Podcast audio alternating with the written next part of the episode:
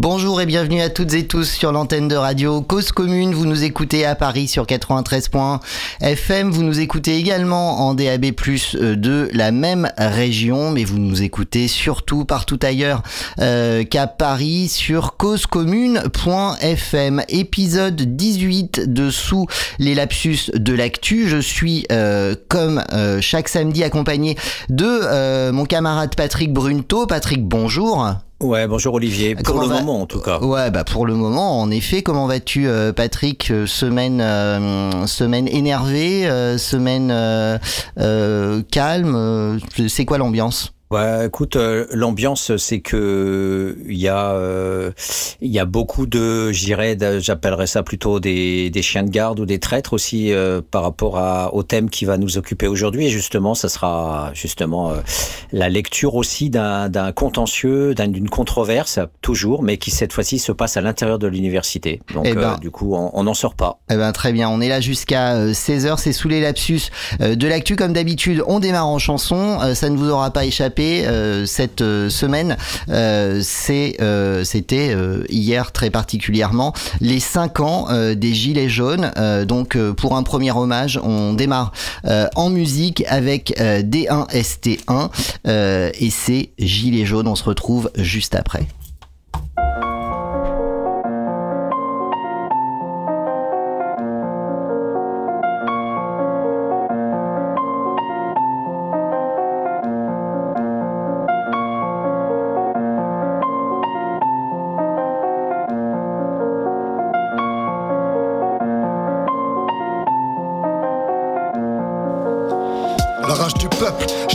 Les samedis. On n'a plus un franc, plus de quoi remplir un caddie. Chaque fin de mois, on crève la dalle. Je te parle pas d'appétit, il suffisait de quelques gilets jaunes pour que petit à petit on se bouge, on se mobilise. Que la France s'organise, qu'on soit tous dans les rues et puis que l'Elysée balise. On veut pouvoir créer des lois ou bien les contester. Nous boycottent dans les médias, nous empêchent de manifester. Disent que le s'essouffle alors qu'on crève tous de faim. Pour comprendre que ça va péter, y a pas besoin d'être devin. On bloque les raffineries, les péages, les flics nous dégagent et je peux te dire qu'ils ont la rage. Ils poussent des cris quand ils nous chargent. Et le samedi au centre-ville, tout ce que je vois ça me régale. Je vois tout le monde s'organiser, même si tout le monde est dans le mal. Je vois tous les gens casqués, équipés d'un masque à gaz, prendre des boucliers et crier Venez, on les écrase. Je vois des anciens, des jeunes, des femmes, des tirs de fumigène, des barricades, des flammes. De l'autre côté, je vois que des civils. Des flics, des CRS nous chasser de la ville. Ils veulent pas que ça s'envenime, ils veulent pas que ça se sache. Donc une fois la nuit tombée, ça devient une partie de cache-cache. Ils attendent bien qu'on soit tous regroupés. Enfants en bas âge et personnes âgées, ils en profitent pour tout gazer.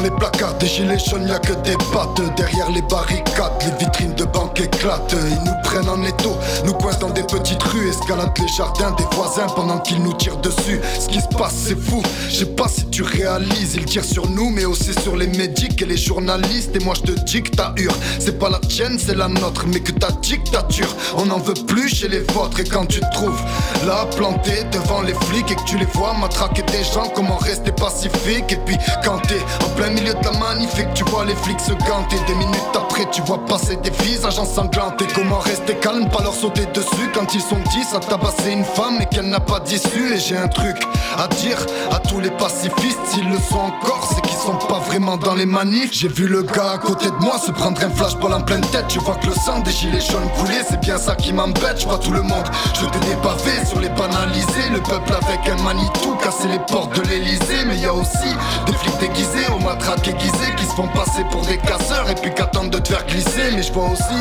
des gens faire demi-tour plus que des terres et charger l'escadron pour libérer un gilet jaune à terre. C'est la guerre et c'est pas BFM qui va vous le dire quand elle-même paraît être la marionnette du mal qui l'inspire. Et j'en profite pour dire à tout le monde de pas lâcher. Ce qu'on a lancé, c'est propagé dans le monde entier. Faut que vous le sachiez, c'est la révolution.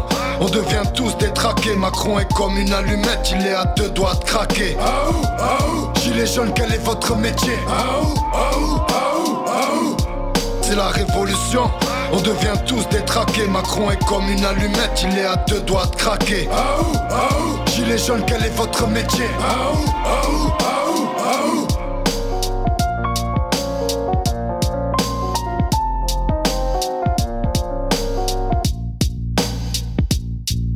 Cause commune 09 72 51 55 46 09 72 51 55 46 et ça, c'est le téléphone, mais vous pouvez euh, également, évidemment, participer, contribuer, débattre, échanger avec nous, euh, Patrick euh, et moi, en studio, sur le chat de la radio causecommune.fm, bouton de chat. Et ça tombe bien, si vous passez par Cause Commune, vous verrez, il y a un gros bouton en page d'accueil, c'est Aidez-nous, c'est marqué dessus.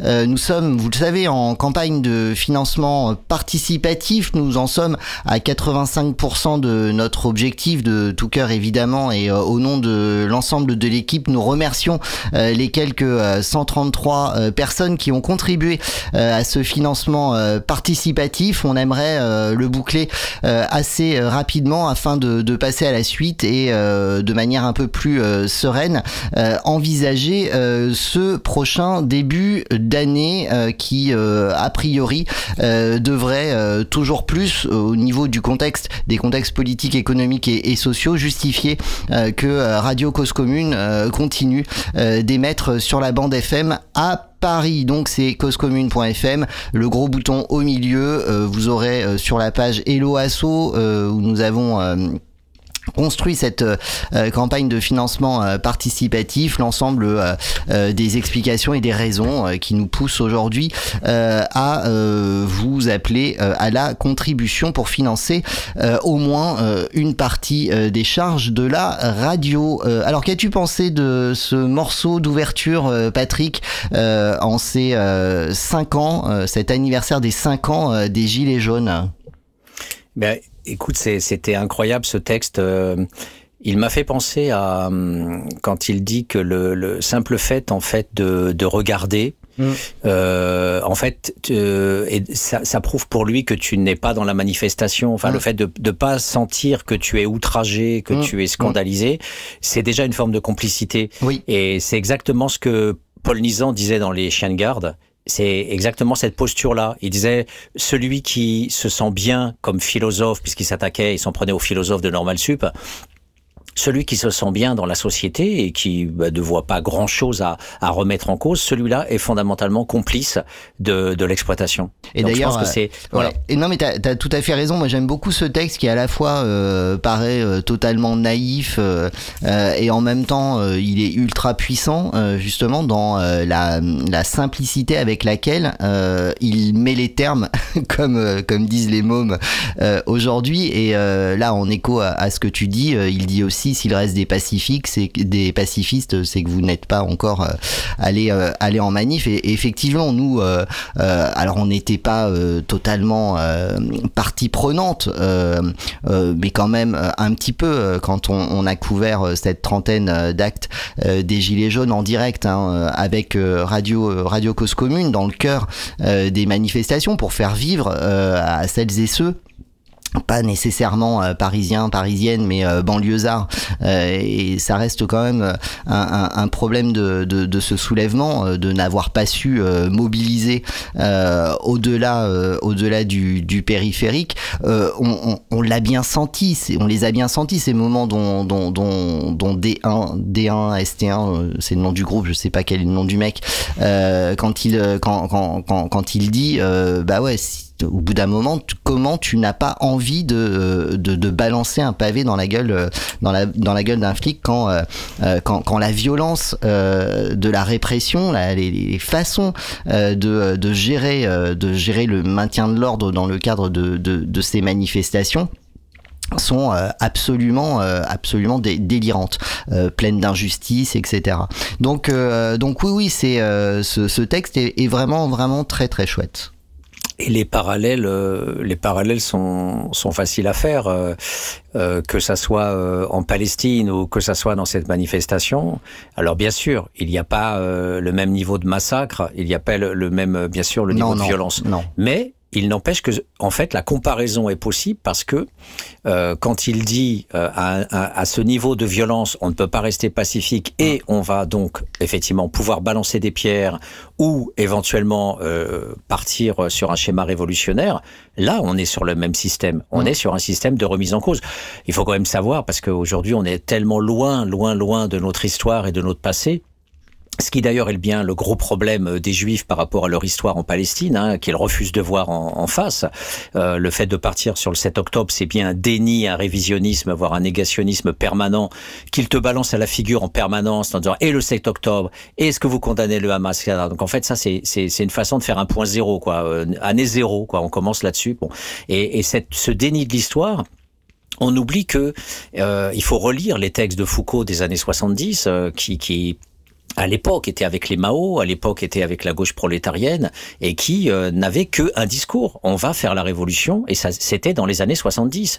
Et il décrivait euh, non pas l'exclusion, le sans-abrisme, euh, ou même les gilets jaunes les dominés, c'était front de classe, euh, le prolétariat et le sous-prolétariat, d'ailleurs, qui posait aussi un gros problème de mobilisation. Et de l'autre côté, la bourgeoisie. Les termes étaient clairs et on voyait où était l'ennemi. Et je pense que ce qui nous perd aujourd'hui dans l'actualité, c'est la multiplicité des mots qui existent aujourd'hui et je pense qu'ils sont largement créés par les dominants pour produire un brouillage, comme on balance des gaz comme ça pour euh, ne plus voir. Je pense que l'idéologie, un des, un des succès de la bourgeoisie aujourd'hui, c'est de nous enfumer en fait, c'est de nous balancer tellement de mots, euh, et, ne serait-ce que sur le secteur de la pauvreté, euh, ça part dans tous les sens, hein, euh, avec addiction, pauvreté, sans-abrisme, nouvelle pauvreté, on, a la toxicomanie, les, enfin, on a tout un les jeunes sortant des foyers de la DAS, enfin, ça, les migrants, euh, et tous ces tous ces termes-là sont des catégories qui sont bien étudiées justement par ces gens de l'époque, les années 70, les Foucault, les les Nizan, les machins, ils sont expliqués euh, comme faisant partie justement de, de, de ce brouillage, et, et c'est ce contre quoi euh, on doit lutter en permanence, parce qu'effectivement, les gilets jaunes que, que, dit la, la bourgeoisie euh, intellectuelle parisienne Eh bien, elle nous entraîne vers euh, le populisme, elle, nous dit toujours que le peuple est souverain, mais en fait, là, elle a craché sur le peuple. Elle a craché sur tous les gens qui étaient sur les ronds-points. Elle n'a pas été les voir sur les ronds-points. Elle n'a pas vu, elle pas vu tout ce qui se vivait et se tramait comme agora, comme vie démocratique, comme participation politique. Et en fait, c'est comme les travailleurs sociaux qui passent leur temps à dire euh, mon, le but de mon travail, c'est de faire en sorte que les gens soient autonomes et soient des citoyens. Mais en fait, dans leur foyer, tout est interdit. Il y a que des règlements, que des prescriptions, euh, et qu'en fait, euh, tu dois juste fermer ta gueule. Et c'est un schéma euh, total d'infantilisation. Et eh bien là, tout de suite, dès que le peuple ouvre sa gueule, un peuple effectivement qui a été essayé de rattraper par le Front National et on n'en a rien à foutre, n'empêche qu'il était là, euh, des gens pauvres, des gens précarisés, euh, euh, des gens qui sont au bout du rouleau, qui sont au bord du suicide, de, de, avec des professions multiples et variées, bah, ils étaient là, ils étaient sortis et, hum, et ils se sont pas laissés faire, même s'ils sont voilà massacrés la figure. Le seul regret qu'on peut avoir, c'est toujours cette, euh, cette histoire de division euh, qui a été organisée par la bourgeoisie depuis 150 ans entre le prolétariat racisé, euh, les, les, tous ceux qui viennent de l'espace colonial français, les Africains, soit maghrébins, soit d'Afrique subsaharienne, tout ce prolétariat au départ sous-prolétarisé et qui accède à des positions de prolétariat hyper exploité, comme on le sait, eh bien, a toujours été en déconnexion largement avec le mouvement ouvrier. Et c'est ça qui fait le succès de la bourgeoisie.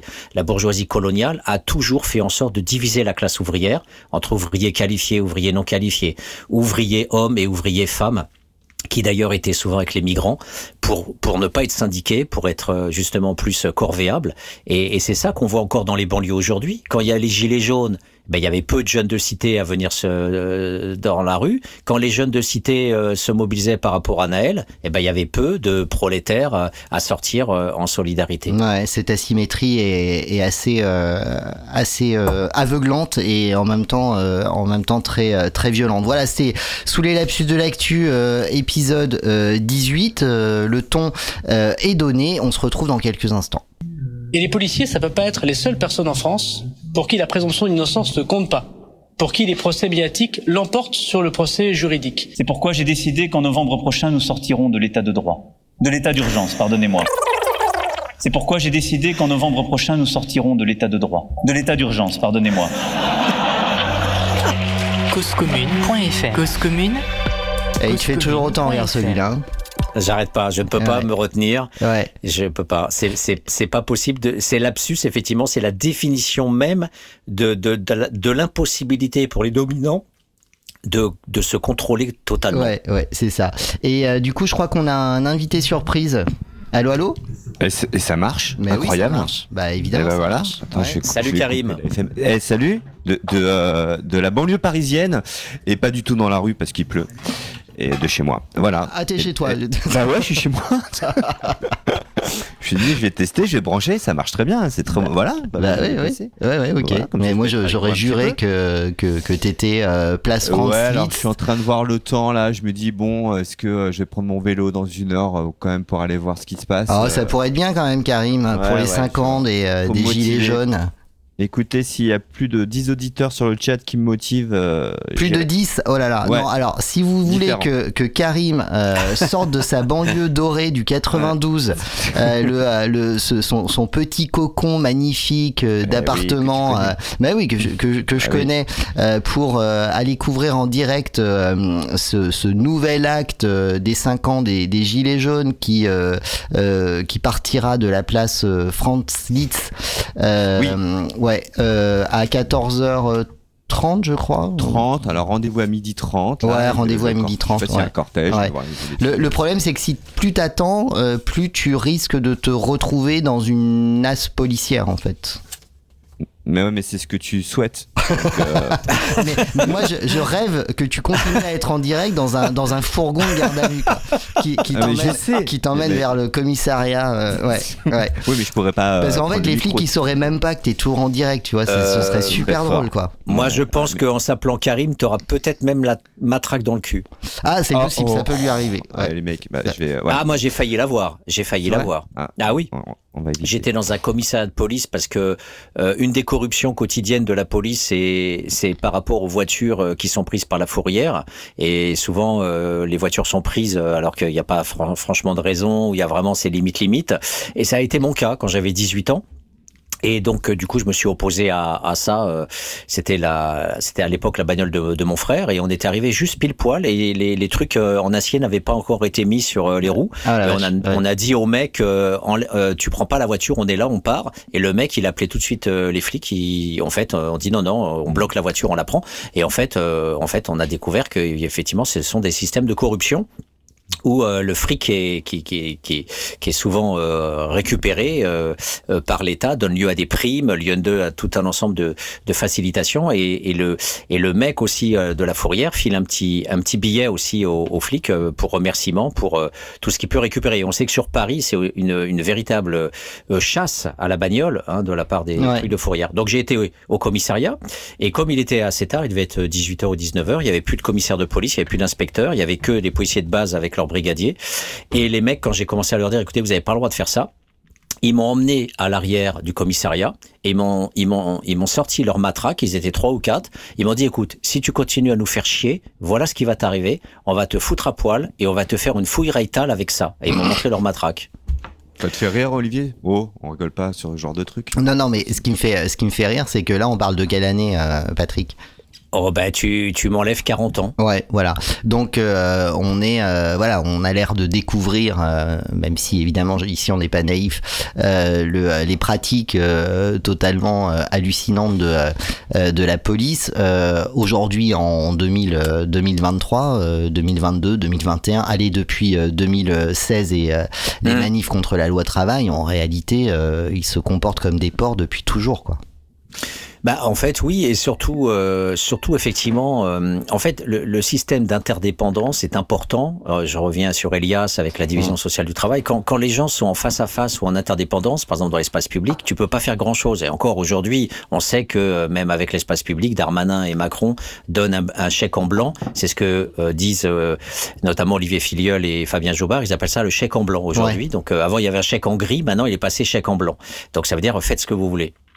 Et euh, donc il faut quand même savoir que le fait qu'il n'y ait pas de commissaire de police et pas d'inspecteur, ça ne veut pas dire que les commissaires de police euh, donnent pas de chèque en blanc. Ça veut dire que le système d'interdépendance freine. Et quand tu as des flics de base qui sont, on le sait, hyper mal formés et qui se retrouvent en toute puissance parce que justement, on parlait des complices et des chiens de garde, c'était des prolos qui se retrouvent flics. Et ça, c'est très bien étudié par euh, par Foucault dans ses dans dit et écrit euh, sur ses sur ses textes des années 70. Il explique tout ça, c'est très détaillé. Il faut vraiment lire le Foucault des années 70 et il explique ça quand le prolo, là, ce qu'il appelle la plèbe sous prolétaire, euh, devient flic, euh, t'es au chômage et tu passes policier, d'un seul coup t'as des mécanismes. Euh, alors il est avec Deleuze et on sait les mécanismes du désir et tout. Donc il parle beaucoup de la fantasmatique, euh, euh, du sexe, de l'érotisme. et Foucault a aussi beaucoup travaillé là-dessus sur le cuir chez les nazis par exemple. Donc bref, le, le policier en uniforme, ça le fait jouir et donc il y a aussi toute cette toute puissance qui fait que le flic de base, quand il n'y a pas les supérieurs hiérarchiques, l'inspecteur et le commissaire, voire plus, eh bien, ils se lâchent. Et le gros problème de la police, c'est que, eh bien, euh, quand les, les, on va appeler ça les, les, les fonctionnaires hein, euh, partent à 17h, à 18h, ce que sont la plupart du temps les inspecteurs et les commissaires, eh bien les flics de base euh, bah, font ce qu'ils veulent. Et quand ils partent en bagnole, en patrouille, eh bien ce sont euh, parfois des gens qui peuvent être très bien républicains et ça peut être des petits barbares qui vont s'amuser et qui peuvent latter n'importe qui, etc. Et comme on l'a vu la semaine dernière, ce que Darmanin a mis en place dans les manifs, c'est ces bandes de petites hordes mmh. qui cette fois-ci ne sont plus des flics de base ce sont aussi des inspecteurs de police et qui sont ce que euh, Mediapart a, pu prouver dans son étude des Gilets jaunes à l'époque, ce sont ce qu'ils, appelaient euh, sur Marseille notamment des compagnies de marche qui sont des troupes complètement illégales de 10-15 mecs qui sont euh, super armés de, de LBD et qui tiraient à tout va. D'où la statistique qu'on a pu avoir entre les 20 000 balles de LBD lancées par la police contre 2 000 par la gendarmerie. Ce qui n'excuse pas la gendarmerie parce qu'on a vu sur mmh. Sainte-Soline le massacre mmh. qui a eu lieu sur Sainte-Soline. Mais il n'empêche que sur l'aspect des gilets jaunes, c'est plutôt la police qui était euh, plutôt violente. Quoi.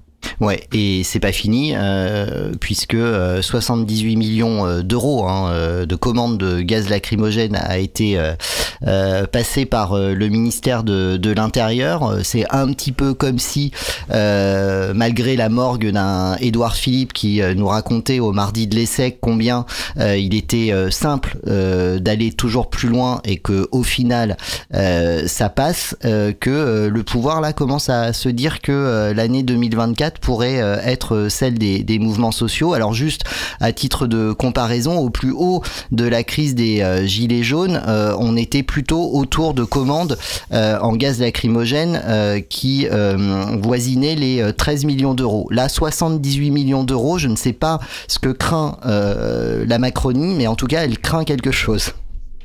C'est ça c'est ça, c'est un chiffre parfait. En fait, euh, souvent non, la preuve incroyable, est là. Quoi. Incroyable, voilà, quoi. Euh, en, en, sachant que euh, ces commandes de, de gaz lacrymogène euh, succèdent à euh, des commandes de ces fameux nouveaux chars urbains, d'équipements totalement délirants de, de, la police, de nouvelles lois sécuritaires au profit évidemment de tests qui seraient réalisés pendant les JO 2024 en vue euh, de sécuriser euh, mmh. euh, l'événement, etc. Euh, avec notamment des intrusions toujours plus importantes dans la vie privée des gens autour de l'utilisation de logiciels de reconnaissance faciale dans l'espace public. Et d'ailleurs, on apprenait cette semaine alors évidemment, hein, ça, ça ne trompe personne quand euh, un dispositif euh, dans la loi nous est annoncé comme euh, étant euh, étant provisoire. on sait pertinemment, puisque ça a été le cas depuis depuis 2015 avec la, LCN et, et compagnie euh, que euh, au final les, les, dispositifs alors soit euh, allaient être introduits dans, dans le droit dans le droit classique soit en fait euh, il ne venait que euh, légaliser euh, des, euh, des, des pratiques euh, déjà utilisées de manière euh, tout à fait illégitime puisque non contrôlées par par un texte. Et là précisément sur la reconnaissance faciale on apprenait cette semaine grâce à des nouvelles révélations de Disclose. Disclose on en a parlé quelques il y a quelques semaines puisque Anne Lavrieux s'était retrouvée plus de de 39 heures en garde à vue après la publication de documents qui attestaient que la Macronie avait avait vendu au maréchal Sissi en Égypte euh, des, euh, des dispositifs qui euh, ont permis au pouvoir égyptien de, tuer de tuer des civils et que évidemment tout le monde le tout le monde le savait dans, dans les sphères de pouvoir concernées. Donc on apprenait cette semaine qu'en réalité depuis plus de 8 ans la police utilise un logiciel de reconnaissance faciale israélien euh, qui euh, qui euh, qui est tout à, tout à fait tout à fait tout à fait illégal. Donc donc voilà, c'est on, on est vraiment dans des ouais, vas-y. En montant, c'est génial, je suis en claquette chute chez moi, avec à côté, mais je vais faire mes émissions ici le lundi soir. Bah, c'est trop bien. Ça m'évite de traverser Paris. vous avez parlé de, de, de, ce policier là qui était en préventive, qui qui a tué Naël, hein, les amis. Oui, bah, il, est sorti, il est sorti, il est sorti. On, on l'avait dit hein, il y a quatre mois. bon, il va faire un petit, euh, un petit séjour euh, histoire de calmer un petit peu tout le monde. Et il est sorti. Donc voilà, j'ai. Bah, il est, sorti et, euh, et, millionnaire. Et alors, mais alors ça, ça n'a pas été du coup. Y a, il peut toucher la cagnotte il y a Bien sûr. Ah non, non, ah, bien, bien entendu, bien sûr. C'est 1 million 200 000 euros, je crois, ou 1 million 6, je ne sais plus, ont déjà été versés à sa femme ça, euh, le ministre de la Justice. Mais j'ai plein de sujets, les gars, c'est pour ça que je voulais me brancher absolument. Euh, le ministre de la Justice, quand même, qui, qui, sort d'un petit procès là. Euh, bon, voilà, on, on, a requis quelque chose de, c'est ça, un an avec sursis. donc, s'il est condamné, il restera ministre. C'est toute la question que je me pose aussi. Je sais pas. Bah, écoute, Véran, qui est qui est le, le porte-parole du, du gouvernement, interrogé sur le sujet cette semaine par les éminents journalistes de, euh, euh, de Radio France euh, a laissé entendre qu'il n'y avait au final pas vraiment de raison que la confiance portée auprès de ce magnifique et fabuleux ministre de la Justice ne soit remise en cause par une quelconque condamnation. Donc en fait, tout va bien. En tout cas, il y a des sénateurs qui ont des extas et quelques produits aussi euh, à domicile. Oui, alors le mec quand même euh, qui a été euh, qui a été pécho là, son nom m'échappe, mais on va le, le retrouver. alors quand même une, une constante, hein, dans encore une fois dans, dans ces sphères de, de pouvoir là, le fait de, de, droguer une femme pour pour en abuser sexuellement. alors lui, en l'occurrence, qui en plus était un des sénateurs LR, hein, si je ne me trompe pas, qui euh, travaillait juste une députée modem du coup. Qui, qui de 66 ans qui travaillait euh, justement euh, à la lutte contre les stupéfiants. Euh, donc c'est fait euh, quand même au moment de sa, sa garde à vue, contrôlé. Euh, voilà, euh, ils ont ils ont fait une petite prise de sang et le mec il avait des extas, de la cocaïne, de la MDMA dans le sang quand même. Donc le mec c'est une pharmacie ambulante. Et on remarque quand même que c'est c'est une constante puisqu'on se souvient de, de Bigorgne hein, qui lui aussi avait avait filé du, du GHB à, à, à une à, une amie députée euh, voilà pour euh, pour essayer de la baiser évidemment. Euh, et puis voilà on en a on a aussi Damien Haddad. Alors on va pas faire de la diffamation puisque monsieur n'a pas été n'a pas été condamné pour pour ça et même la plainte je crois ou en tout cas elle est, elle, est en cours. Bref il n'y a pas de condamnation sur ce sujet. Mais lui aussi a été accusé par au moins une femme mais de mémoire il y en a au moins une deuxième euh, d'avoir euh, euh, d'avoir usé de, de, GHB pour euh, pour pouvoir les pour pouvoir les violer. Donc euh, voilà c'est c'est assez on, peut parler là peut-être de de, de, de constante dans, dans dans certaines sphères de, de pouvoir. Ces gens sont ont du pouvoir mais ils sont pas capables de d'avoir des relations manifestement normales avec avec des femmes puisqu'ils sont obligés de de, de, de les droguer pour pour pouvoir obtenir des, des faveurs sexuelles de, de, leur part sans aucun consentement évidemment puisque euh, le principe de, de ces drogues euh, c'est à la fois de, euh, de désinhiber mais surtout de, créer et de générer des, des blackouts, des, des moments de euh, des moments où, où elles sont euh, où elles sont droguées. Donc donc voilà, je je sais pas trop quoi, quoi en dire ni en penser, mais bah, c'est assez intéressant. toujours c'est c'est toujours le en fait, c'est toujours l'histoire aussi de la comparaison. Euh, si par exemple on compare ce qu'a fait ce sénateur, euh, encore une fois, avec euh, la Palestine, on va se dire mais de quoi il parle, de quoi il parle? Et pourtant, moi, moi, ça, pour moi, c'est évident. C'est-à-dire que la, le totalitarisme, ce n'est pas qu'un régime politique. Le totalitarisme, c'est fait par des êtres humains, mmh. que ça soit un, un, un général, un, un, bâtard comme Netanyahou c'est fait par des êtres humains. Et donc le sénateur est un être humain. Et quand Netanyahou euh, rigole avec euh, euh, sa religion pour dire on est le peuple élu, on doit avoir toute la terre et on peut foutre des bombes, on s'en fout de toute façon, c'est que des animaux, on s'en fout, on y va, etc. C'est c'est un mec qui parle, c'est un mec qui pense, qui a, qui a, une culture et qui a un habitus. Eh bien, le sénateur a une culture, il parle et, et, c'est pareil.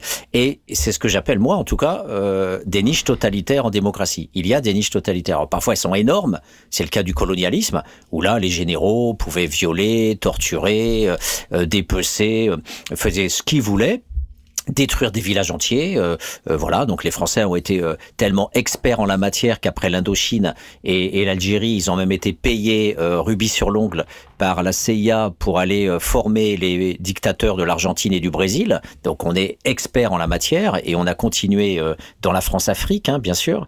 Et donc ce sénateur, c'est encore l'histoire des mots qu'on a évoqué au tout début, les mots. C'est-à-dire qu'en fait, on va dire ce sénateur a abusé de cette femme. Mmh, non, mmh. c'est un homme totalitaire. C'est un, un, esprit totalitaire.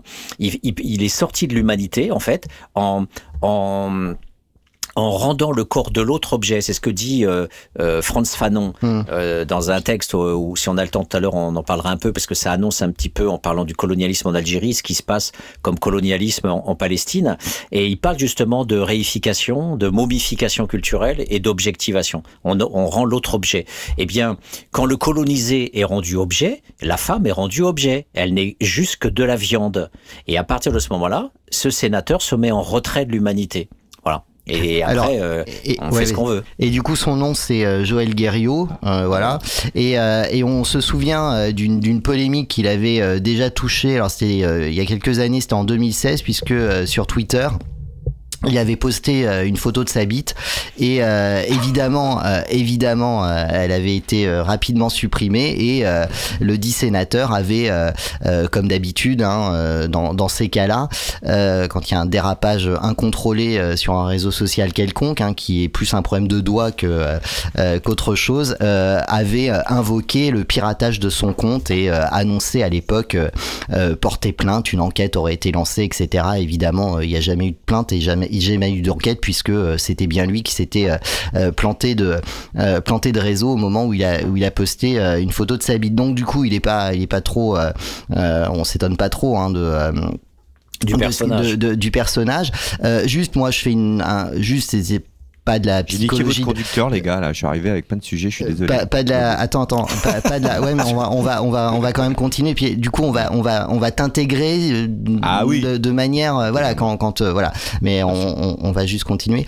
Et, euh, et du coup, euh, du coup, du coup, je, je note juste que ces gens-là, les, les, les, les, les violeurs bourgeois, vont pas, vont pas sauter sur la meuf, la choper dans un parking mais euh, ils vont avoir euh, euh, usage de, de, de, méthodes un peu plus raffinées. On, on, voit là dans cette sphère de pouvoir là, ils droguent les femmes en fait.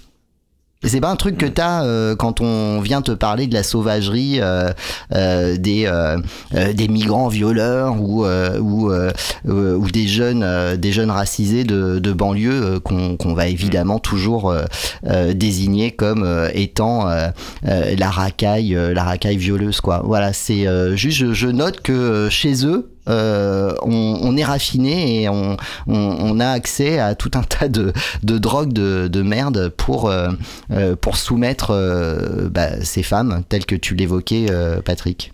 Euh, eh, juste, je laisse la parole à Karim juste pour pas oublier ce truc-là parce que j'ai 60 berges et j'ai beaucoup de trous de mémoire. Il y avait une image de Reiser euh, qui disait il y a une trentaine d'années dans une de ses BD quand les bourgeois se droguaient, c'était exotique. Et quand les pauvres se droguent, c'est une calamité. Et j'ajouterais, c'est plus qu'une calamité, parce que c'était l'image qui m'était restée avec les mots précis.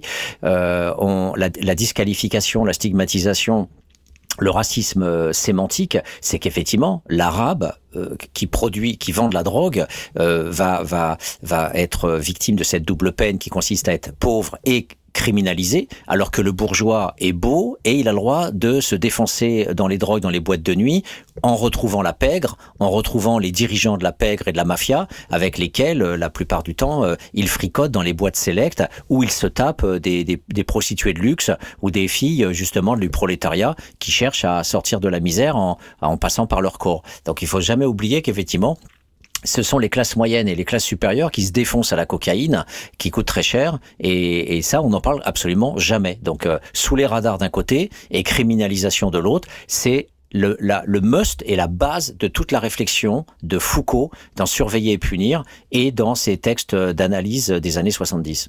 Karim.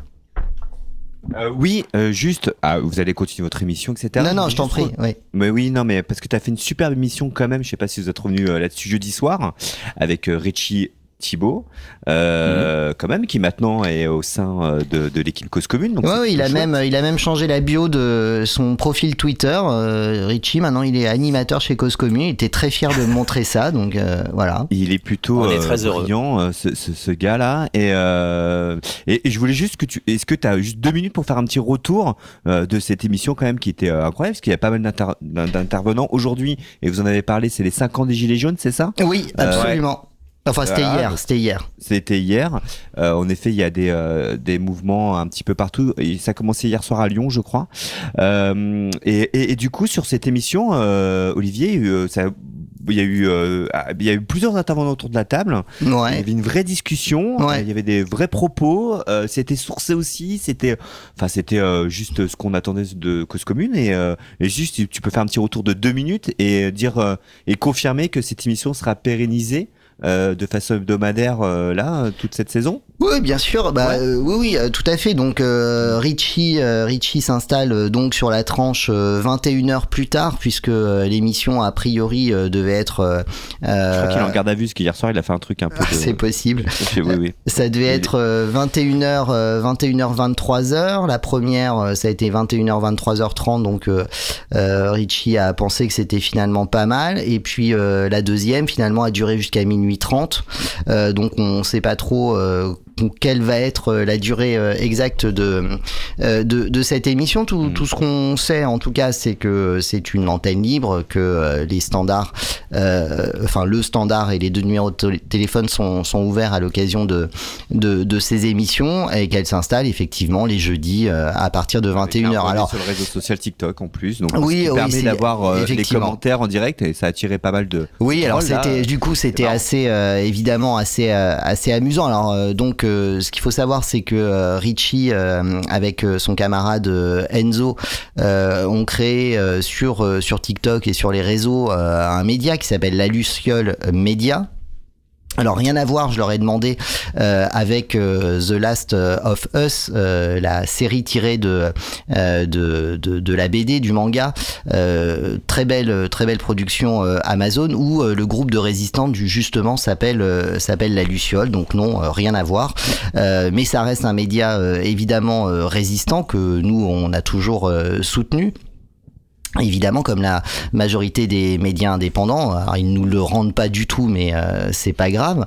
On va pas jouer les aigris euh, à ce stade, mais euh, toujours est-il que euh, du coup, euh, à l'occasion de ces émissions euh, en direct à la radio, il y a une diffusion simultanée en live sur le TikTok. Et il se trouve que le, le, le, le, nombre de, de, de personnes en direct jeudi dernier n'a jamais euh, euh, été atteint auparavant par, euh, par la Luciole. Donc on est très content de, ça. Et évidemment, le truc un, peu drôle, c'est que oui, on a traité, Richie a traité, évidemment, c'était le, cœur de, le thème principal de l'émission des, des 5 ans des, Gilets jaunes, puisque lui-même, à l'âge de 14 ans, s'est mobilisé sur, sur les ronds-points. Mais Alors on a eu euh, Jérôme Rodriguez euh, notamment au téléphone euh, une bonne partie de l'émission hein, entre 1h et, 1h20 je crois.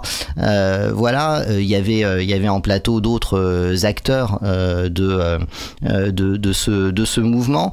mais évidemment, il a été question il a été question de la, de, de, la situation en Palestine, à Gaza et plus globalement en Cisjordanie où les colons profitent de ce qui se passe euh, depuis le, 7 octobre euh, entre Israël et, la Palestine pour, euh, pour aller encore plus loin dans les atrocités colonisatrices auxquelles ils nous avaient néanmoins déjà, déjà habitués. Bref, euh, et du coup, on s'est retrouvé euh, pendant euh, pendant ce live euh, à, à, à, être signalé sur TikTok comme contenu, ouais, comme comme contenu incitant incitant à la haine et antisémitisme. Donc donc voilà, c'est pour dire à quel point la situation est, est, est, ultra réactive, ultra explosive, et que surtout une armée de, de trolls ne manque aucune occasion de signaler en masse euh, un contenu euh, qui euh, qui va bah, voilà de manière un peu décalée. Puis on parle de, de 1000 personnes hein, sur sur ce live qui va qui, qui va aller à l'encontre du du récit du récit officiel concernant concernant ces événements. Donc donc voilà. Donc on, on, paraît rien on n'est rien. Richie il est rien en dehors de la sphère militante. Alors s'il commence à intéresser à intéresser les médias indépendants et notamment depuis qu'il a une émission chez nous, c'est assez rigolo. Mais euh, ah oui enfin pour certains médias en tout cas, mm. euh, qui, euh, qui, qui, qui, sont en mal de, qui sont en mal de, de, de notoriété après avoir euh, brillé euh, un temps au profit d'un mouvement social spécifique, mais, mais peu importe. Et, et, et, du coup là on n'est rien et pourtant voilà t'as un live, bon une discussion, ce Richie est évidemment intelligent, pertinent, il est documenté, etc. Donc bah oui quand quand il parle d'Israël et de la Palestine euh, c'est euh, c'est du niveau de euh, des échanges que on, peut avoir avec avec Patrick aujourd'hui. Alors sous ses angles à lui, hein, de, de militants, ce qui là pour le coup est un peu moins notre angle à nous, mais voilà, ça reste quelque chose qui vient juste apporter au débat public une autre façon de de, de, de, de, construire de construire la pensée autour de et les pensées autour de autour de l'événement. Eh ben pourtant, voilà, euh, une heure d'émission, il n'a pas fallu une heure d'émission pour que euh, TikTok menace de euh, couper le live euh, en raison de, signalements concernant le, le, le caractère antisémite et d'appel à la violence du, du live. Donc je trouve ça quand même intéressant dans, dans un game où on n'existe pas en fait de manière de manière de manière publique. Et à côté de ça on a évidemment les appels à la haine et au meurtre mais là qui va toucher plutôt la communauté musulmane euh, sur euh, sur des chaînes grand public, hein, I24 News, euh, CNews, LCI, etc.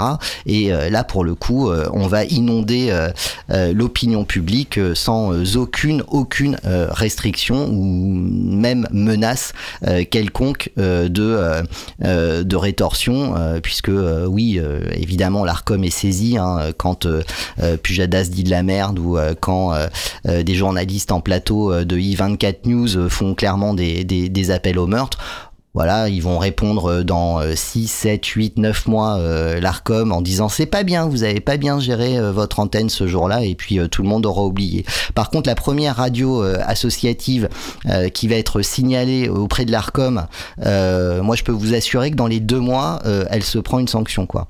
Donc donc voilà, c'est c'est assez c'est assez intéressant de, de voir cette asymétrie. À la fois, on, on compte, on a le sentiment nous de compter pour rien et en réalité, euh, bah, on, manifestement, on compte euh, plus euh, qu'on ne le pense, puisque, puisque certains, certaines imaginent que c'est important de nous, de nous faire taire. Donc je trouve ça, je trouve ça assez, assez intéressant. Mm.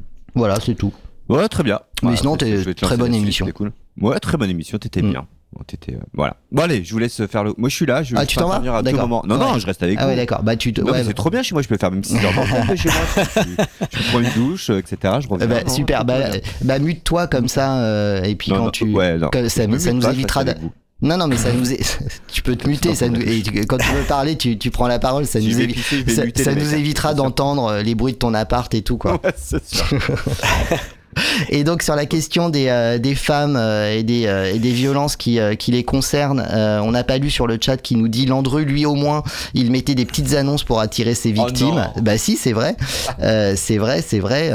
voilà, on peut, on peut aussi parler de de, de, des disparus euh, des disparus d'Auxerre d'Auxerre je sais pas comment on dit euh, où hmm. effectivement euh, il y, a, y, a, un cas très très médiatique de, de l'époque où où le couple recruté par petites annonces voire même posait des annonces à Pôle Emploi Et ouais. ouais c'est vrai. Non, non, mais c'est euh, c'est juste hallucinant. Et je reviens sur ce que tu disais par rapport à, à, ces, à ces coups de, de pression. Euh, Aujourd'hui, on est effectivement euh, largement sorti de la démocratie parce qu'on a peur. Hmm. On a peur de parler. On est dans une situation effectivement de terreur euh, parce qu'avoir peur, on se demande pourquoi. Parce qu'il y a une terreur. Et la terreur, c'est l'acharnement répressif à coup de, de, de, pouvoir, de procureur, de Fouquier-Tinville euh, qui s'invite pour condamner. Et pourquoi? Parce que systématiquement, je dis bien systématiquement, on a l'accusation d'antisémitisme. Euh, et là, il y a une responsabilité de l'État républicain. Mais en même temps, c'est tout à fait compréhensible compte tenu de l'histoire coloniale. La France ne pouvait que cacher ce qu'elle faisait en Algérie et bien sûr aux Antilles ou en Nouvelle-Calédonie. Elle ne pouvait bien sûr que le faire en promouvant son idéologie des droits de l'homme. Hmm. Donc en, en, en, mettant en lumière la violence des nazis, les nécessités. En plus, ça se passe chez l'allemand et chez le, chez le cousin. Donc en fait, c'est même pas moi.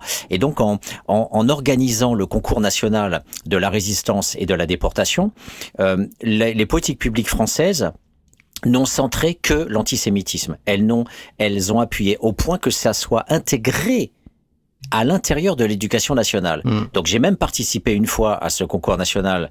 Euh, j'ai accompagné des élèves, je l'ai déjà dit, des profs et des amis euh, déportés, juifs, résistants ou non résistants, euh, la plupart résistants.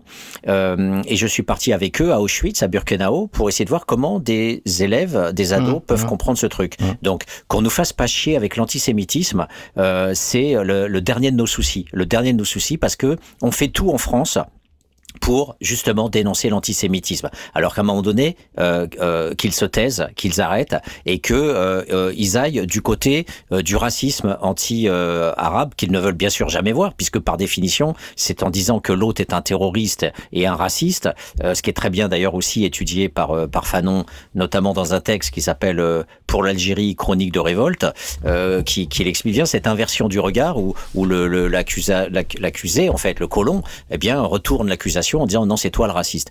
Et, donc, c'est ce qui se passe à l'heure actuelle avec les services secrets israéliens, avec les traîtres euh, qui sont en France, qui s'appellent les Sayanim, et qui sont des agents secrets qui fourmillent partout à l'université, euh, dans les banques, euh, dans l'État, et qui peut-être même ont infiltré la franc-maçonnerie, etc. Et tous ces gens-là, et, et, là, je pense qu'il n'y a qu'une seule chose pour aussi donner à voir ce clin d'œil, ça sera de mettre la bande son de Pascal Pro en, en sorte d'invitation à ce qui sera dit dans la deuxième partie de l'émission, parce que ça nous donne à voir, rien qu'avec ce, ce caméraman qui est un héros des médias et qui est parvenu à, à, à, à collecter, euh, comme l'avait fait Pierre Carl euh, à l'époque pour Pas vu, pas pris, une émission mmh. qui dénonçait la collusion entre les journalistes et les hommes politiques, eh bien cette collusion, elle existe aussi à travers tout ce maillage invisible qu'on ne voit pas, qu'on ne voit jamais, et qui fait que les grandes puissances euh, se, se concoctent en fait euh, un, un média à, à, leur botte, et on a ce court extrait euh, saisi sur le vif sans que Pascal Pro ne soit au courant où il dit clairement quelles sont ses opinions, ses opinions politiques et où il dit clairement à ses, à ses collègues, pour ne pas dire ses collaborateurs, de se taire. Alors juste en termes de contextualisation, hein, c'est pas c'est pas un morceau récent, il date de 2018, mais du coup, il ne vient que que confirmer en fait ce qu'on ce qu'on ce qu'on vit aujourd'hui en termes de, de hiérarchie, de d'angle et de traitement de l'info concernant concernant le, le conflit israélo-palestinien. Et juste pour illustrer ce que tu évoquais à propos des des Sayanim, je vous encourage à aller regarder la, la, la, fiche Wikipédia qui, qui concerne euh, ces fameux euh, Sayanim qui sont en fait, euh, enfin qui désignent en fait un ensemble de d'agents dormants hein, du, du Mossad activables à tout moment. voilà, c'est il y a rien de conspi, ça existe, c'est c'est la réalité. Et d'ailleurs encore pour pour l'illustrer. Alors même si euh, je sais pas s'il il existe euh, pas encore, enfin je sais pas s'il existe, il doit y avoir euh, de la littérature exacte autour du sujet. En tout cas, je je pense pas qu'il y ait de d'études universitaires sur sur le sujet. mais pour illustrer juste, il y a il y a au lendemain ou ou la veille, ouais au lendemain de de la fameuse manifestation où dans un moment orwellien incroyable, le rassemblement national, mais aussi reconquête euh, se retrouver euh, euh, dans une manifestation censément contre l'anti l'antisémitisme, Libération publiait une, une tribune de, de Dov Alphon, qui est son directeur de, de la publication ou de la rédaction, je ne sais plus, on pourra aller le, le, le vérifier, qui évidemment fustigeait celles et ceux qui ne s'étaient pas unis dans cet élan de communion euh, nationale euh, contre euh, l'antisémitisme, certains n'ont pas manqué de rappeler que Dov Alphon lui-même est un ancien officier des agents des services secrets israéliens, à savoir le Mossad. Donc voilà, donc c'est encore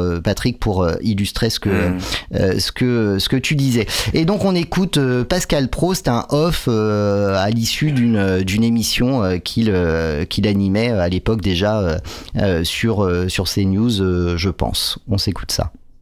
Tu pourrais ne pas défendre les Palestiniens à l'antenne, ça serait bien. Bah pourquoi Je défends pas les Palestiniens. J'ai défendu les Palestiniens. Ouais, ouais, non. Et tu dis que tu les comprends. J'ai dit je comprends les Palestiniens. Non, il a pas dit qu'il comprenait, il a expliqué la situation. Israël, les mecs ils veulent, ils veulent tuer Israël, les Palestiniens. Eh, tu, voulais, tu préférais que je dise ça, Pascal Comment Tu préférais que je dise ça Oui. D'accord. Parce que c'est la réalité. Non, mais c'est une, c'est réalisateur. c'est la réalité. D'accord. Un État qui veut tuer Israël. C'est aberrant de dire ça. C'est aberrant de dire ça. Dans le deux, vous savez qu'on n'est pas d'accord, on va pas. Voilà. Allez. Et vous êtes bon quand même Félix, mais vous êtes juif. Les Salomon. Voilà ce, euh, ce, off. Alors ce qui est drôle, euh, je rappelais euh, que cette ce, ce, ce, off, voilà après émission, évidemment les, les, les, caméras et les micros continuent de, de tourner, date de 2018 et pas de, de, de 2023. Et du coup, euh, c'est marrant parce que euh, Pascal Pro, euh, du coup, ça, a été massivement évidemment diffusé sur sur les réseaux sociaux, a cru bon de, de, de publier un communiqué. Et l'un de ses éléments de défense, c'était que justement cette ce off n'avait rien à voir avec la situation actuelle puisqu'il datait de 2018 bah en fait oui on comprend que t'es raciste depuis 2018 et sans doute avant. Mais et sans doute un gros con. Ouais bah ça c'est ça je pense que c'est euh, c'est clairement euh, clairement établi hein.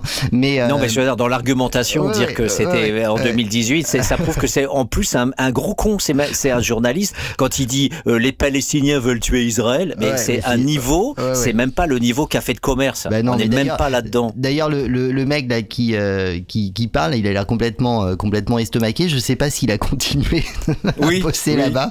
Moi, je pense qu'il faudrait s'intéresser aux, mecs concernés là, euh, qui, euh, qui, qui, est un peu, un peu estomaqué. Quoi. Euh, cette semaine, ils ont fait un million. Hein. Ça a cartonné. Pardon? Zemmour était invité. Ah ouais, Pascal Pro, ce, là, il y a quelques jours, mm. et ils ont, et, bah, il y a eu un million de téléspectateurs. Ils ont fait le meilleur score de la rentrée. Ok. Voilà. Bah ouais.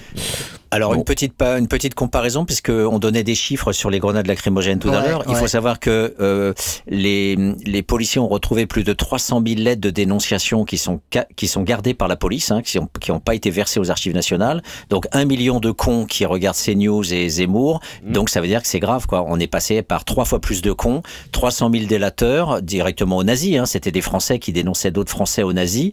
Ah, tu Euh, parles de, donc- de lettres datant de la période d'occupation? Voilà, la lettre de la période de l'occupation, euh, j'ai pas, j'ai pas précisé. euh, et effectivement, on a trois fois plus de, de, de salopards en fait, mais je pense qu'il y en a sans doute beaucoup plus euh, parmi les invisibles, les cachés. Je pense qu'on a aussi, euh, c'est, la pensée, c'est l'enjeu le plus difficile, mais le plus passionnant à faire. C'est de, c'est un peu ce qu'on essayait de faire avec Olivier Pulvar, mon collègue à la Martinique, quand on a écrit les métropolitains à la Martinique, une migration de confort. On essayait de comprendre comment est-il possible qu'ici en France, on construise un habitus, un cerveau, une culture qui fasse que c'est banal, évident d'aller vivre aux Antilles, euh, banal, évident d'aller vivre en Thaïlande de d'avoir des reportages à la télé, etc. Enfin bref, de voir que tous ces gens-là, ces expatriés, ces migrants de confort, eh bien sont voilà sous les radars, jamais interrogés, etc. Qu'est-ce qui fait que pour le cerveau d'un Français, notamment, c'est évident qu'on peut aller dans nos possessions coloniales et euh, et donc on s'interroge absolument euh, jamais.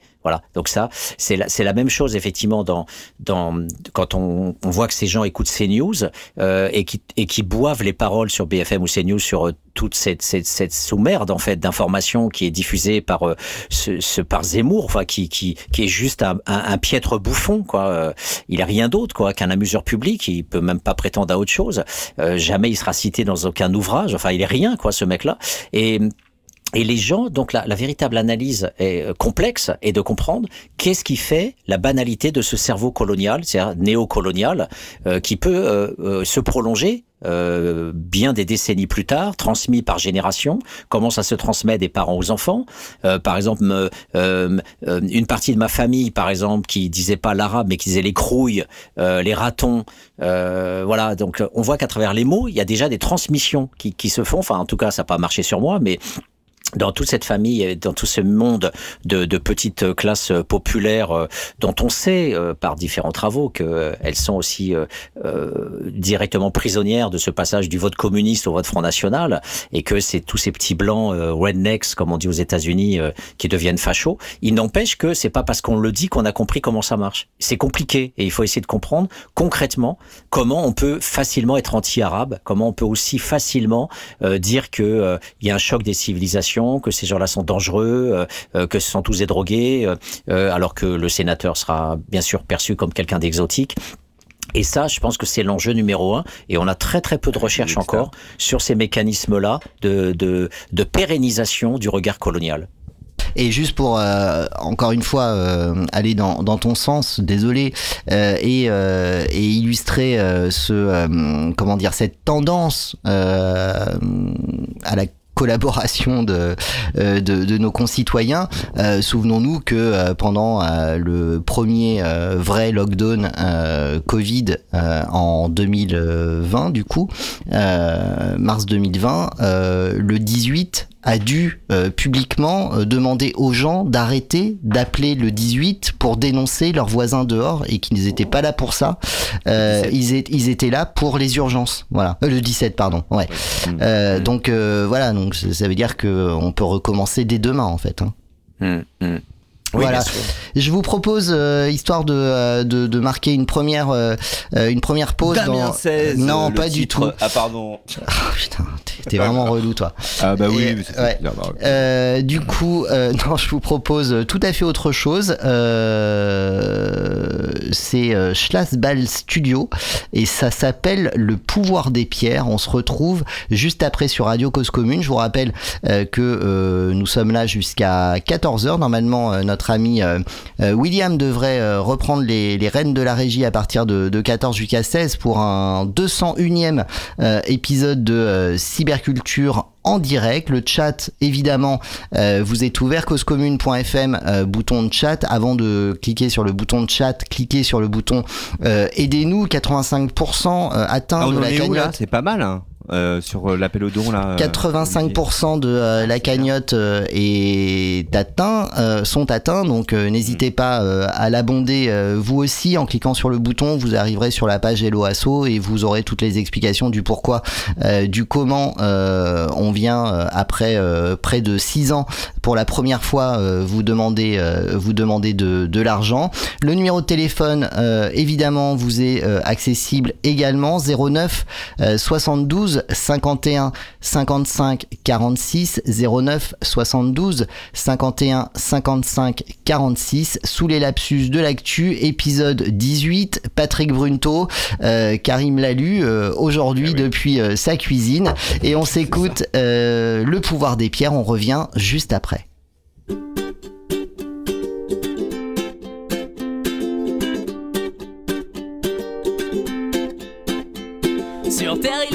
des pierres au pouvoir magique. Rubis, saphir, tant de gemmes aux vertus tantriques. L'agate procure stabilité intérieure. Quant à l'ambre, elle dégage vitalité et chaleur. À chacun de trouver celle qui résonne avec son cœur. Moi, c'est les gros pavés tout dire qu'on balance sur la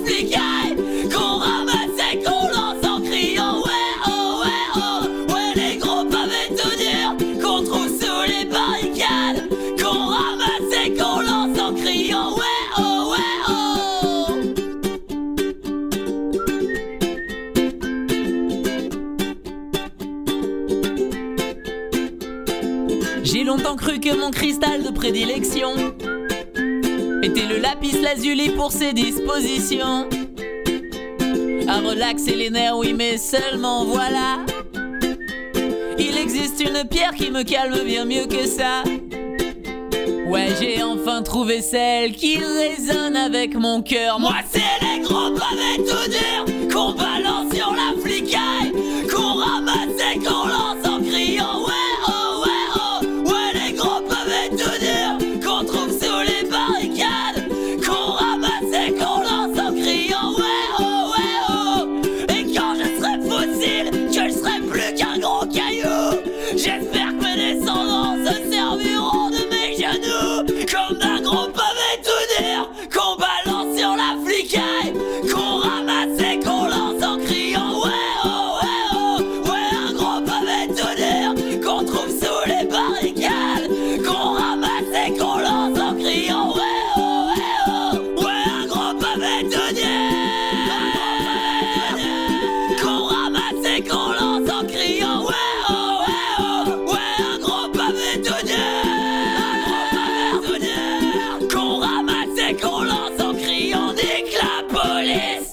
Cause commune causecommune.fm Cause commune 09 72 51 55 46 09 72 51 55 46 Oh là là, on va vraiment avoir des problèmes. Hein. tu m'étonnes. Ah bah, putain. Non, comment, comment il peut garder sa voix sans avoir une déformation vocale? Mais là, on va partir en vrille. Hein. J'ai l'impression que je suis suivi quand je sors du studio, moi. Vous, êtes, vous, êtes à l'écoute de Radio Cause Commune 93.fm à Paris, sur le DAB, euh, sur toute l'île de France également, et euh, surtout sur causecommune.fm, c'est euh, partout ailleurs. du coup, comment on enchaîne sur la suite? Alors, moi ah. j'ai une proposition. Karim aura sa proposition. donc, qui commence le premier C'est ton émission, c'est toi. Vas-y. oh, t'es gentil, Karim. Eh bien, euh, figurez-vous que je tiens à, à, me faire l'écho des luttes actuelles euh, qui sont menées, notamment euh, au niveau de Fort Calquier dans le Luberon, mmh. contre la destruction d'une montagne forêt primaire, la montagne de Lure, pour placer des panneaux solaires. Alors, bien sûr, on est en porte-à-faux par rapport à ça, puisqu'on va se dire, bah oui, mais c'est pour remplacer le thermique et les centrales nucléaires. Le problème, c'est que ce gouvernement capitaliste, comme d'habitude, fait appel à des multinationales, et les multinationales n'en ont strictement rien à foutre de la nature, et donc on rase, on rase tout simplement des hectares euh, entiers. Et aujourd'hui, il y a un véritable massacre qui se fait sur le Luberon. Euh, des centaines et des centaines d'hectares sont ravagés par ces champs de panneaux solaires sans aucune enquête préalable. Alors là, en ce moment, je tiens à féliciter, bien sûr, avec un plus grand bonheur possible, les militants de du Luberon qui sont parvenus à geler à coup d'arguments juridiques, à coup de procès, euh, la destruction d'une partie de la montagne de Lure, mais bien sûr euh, euh, les bulldozers avaient commencé leur office. Et donc voilà a priori la justice à cause de quoi? Eh bien le plus souvent et c'est pour ça que c'est aussi un message adressé à tous les militants parce que on trouve une espèce protégée, une espèce rare. Donc là en l'occurrence c'était un oiseau, je sais plus le nom. Et hum, étant passé sur Radio Zinzine la semaine dernière, j'ai pu écouter justement tous ces débats militants qui sont effectivement extrêmement techniques. Il faut il faut être compétent comme anticorps, il faut être compétent effectivement euh, euh, comme le soulèvement de la terre, euh, qui heureusement n'a pas été dissous de force par Darmanin puisque le Conseil d'État vient de rendre sa décision il y a quelques jours et les soulèvements de la terre peuvent toujours exister. Alors je sais qu'Olivier va faire un bémol par rapport à, à d'autres structures comme l'agrément d'anticorps, on en reparlera. Puis il y a d'autres structures qui ont été dissoutes, qui sont évoquées directement par les soulèvements de Et voilà, ça, ça fait partie de sous les radars. On a euh, une non-information parce que bien sûr, hein, euh, le racisme là euh, social parisien technocratique fait que ce qui se passe en province, souvent on en parle très peu. Et là, c'est une lutte féroce avec des gens qui se sont mis devant les bulldozers. Ce sont des gens qui se sont attachés dans les arbres, euh, qui se sont enchaînés sur des arbres, euh, qui ont bloqué euh, vraiment avec de grands risques, euh, hommes, femmes, enfants, euh, toute une population locale, et, en plus avec de l'expertise juridique. Voilà, donc c'est vraiment un, phénomène total qui, qui se passe là-bas, à la fois gravissime et en même temps avec des succès locaux. Donc sous les radars, c'était notamment Lure. Donc voilà. Karim? Euh, non, écoutez, j'étais en train de faire cuire un steak là. Donc, euh... Alors j'embraye, j'embraye, j'embraye. Et euh, avant qu'il ait. Non, mais effectivement. Non, non, c'est une blague, c'est une blague. Non, non, c'est une blague, vraiment... Karim. Ah, je, non, non, je pense qu'il est vraiment en train de se. Bon, alors je continue alors si tu fais cuire ton steak. Non, euh... non, c'est une blague évidemment. Non, non, ah, d'accord. Alors à toi. Non, je suis attentif là. Euh, non, non, vas-y, continue. Je, je, j'interviendrai après. Ok, d'accord. Donc je finis parce que c'est quelque chose qui est important. Euh, ça aussi, ça fait partie de sous les radars. Euh, il, il, y a effectivement euh, toute cette réflexion qu'il y a à faire et, et on comprend pas forcément pourquoi, mais en tout cas euh, c'est un point d'interrogation euh, sur la priorisation des informations. Par exemple, il y a à l'heure actuelle un mouvement euh, politique absolument extraordinaire au Panama euh, pour s'opposer à une multinationale canadienne euh, qui vient euh, une fois de plus piller le cuivre. Alors le cuivre, c'est fondamental. C'est fondamental dans les chaudières, c'est fondamental dans les circuits. C'est le cuivre, c'est vraiment une arme aussi précieuse que l'uranium. Eh bien, ce sont la plupart du temps des multinationales américaines et une canadienne qui, en Indonésie, alors en, une Suisse ou en Zambie, il y en a euh, euh, donc euh, au Panama, il y en a bien sûr au Chili. Et souvenez-vous, le Chili, c'était la raison pour laquelle euh, Allende s'est fait sauter par les services secrets américains, l'armée américaine, les barbouzes américains, finançant et armant Pinochet, qui a renversé au bout de quelques semaines le gouvernement démocratique d'Allende. Tout ça parce que Allende voulait nationaliser la production euh, de cuivre, euh, le, le, Chili étant un des plus gros producteurs mondiaux de cuivre. Et, et donc voilà, donc à l'époque, non seulement les États-Unis ont fait ça pour que ITT, la multinationale américaine, puisse continuer à exister et à piller le Chili. Mais les Américains ont fait bien plus. Ils ont installé le, le néolibéralisme à partir de cette date. C'est là où les expérimentations euh, ont été faites, notamment sur les zones de franchise, c'est-à-dire des espaces où il n'y a pas d'impôts, où les multinationales peuvent aller où elles veulent et elles sont protégées par des systèmes euh, qui sont des équivalents de paradis fiscaux pour les entreprises. Et, et, donc là au Panama, c'est la population entière qui s'est soulevée. Euh, alors on en parle un petit peu parce que euh, il y a eu deux morts parce qu'un un taré d'Américain euh, a écrasé, euh, a tué au flingue plutôt de deux militants. Mais au-delà de de l'événementiel du fait divers très regrettable bien sûr euh, on le sait bien de deux personnes qui sont mortes c'est voilà l'opposition pourquoi? Parce que l'impérialisme et, et ça nul mieux que Franz Fanon l'a vu dans les damnés de la terre il faut absolument lire les damnés de la Terre parce que ça permet de voir que les élites locales du Sud sont majoritairement, pas toutes, mais majoritairement corrompues par les multinationales euh, et donc touchent du fric pour que euh, cette bourgeoisie d'État euh, fascistes la plupart du temps. Euh, on pense par exemple à l'Égypte euh, ou euh, en Birmanie. Cette bourgeoisie d'État fasciste, en fait, touche une rente. Voilà, la rente, c'est le loyer de la terre. Et comme la bourgeoisie s'accaparait la terre, elle s'accaparait les ressources euh, du sous-sol. Eh bien, la bourgeoisie du Panama, elle, elle vend, elle rétrocède en concession. Et souvenez-vous, euh, qu'on a eu aussi nous de Villepin avec les autoroutes. Hein.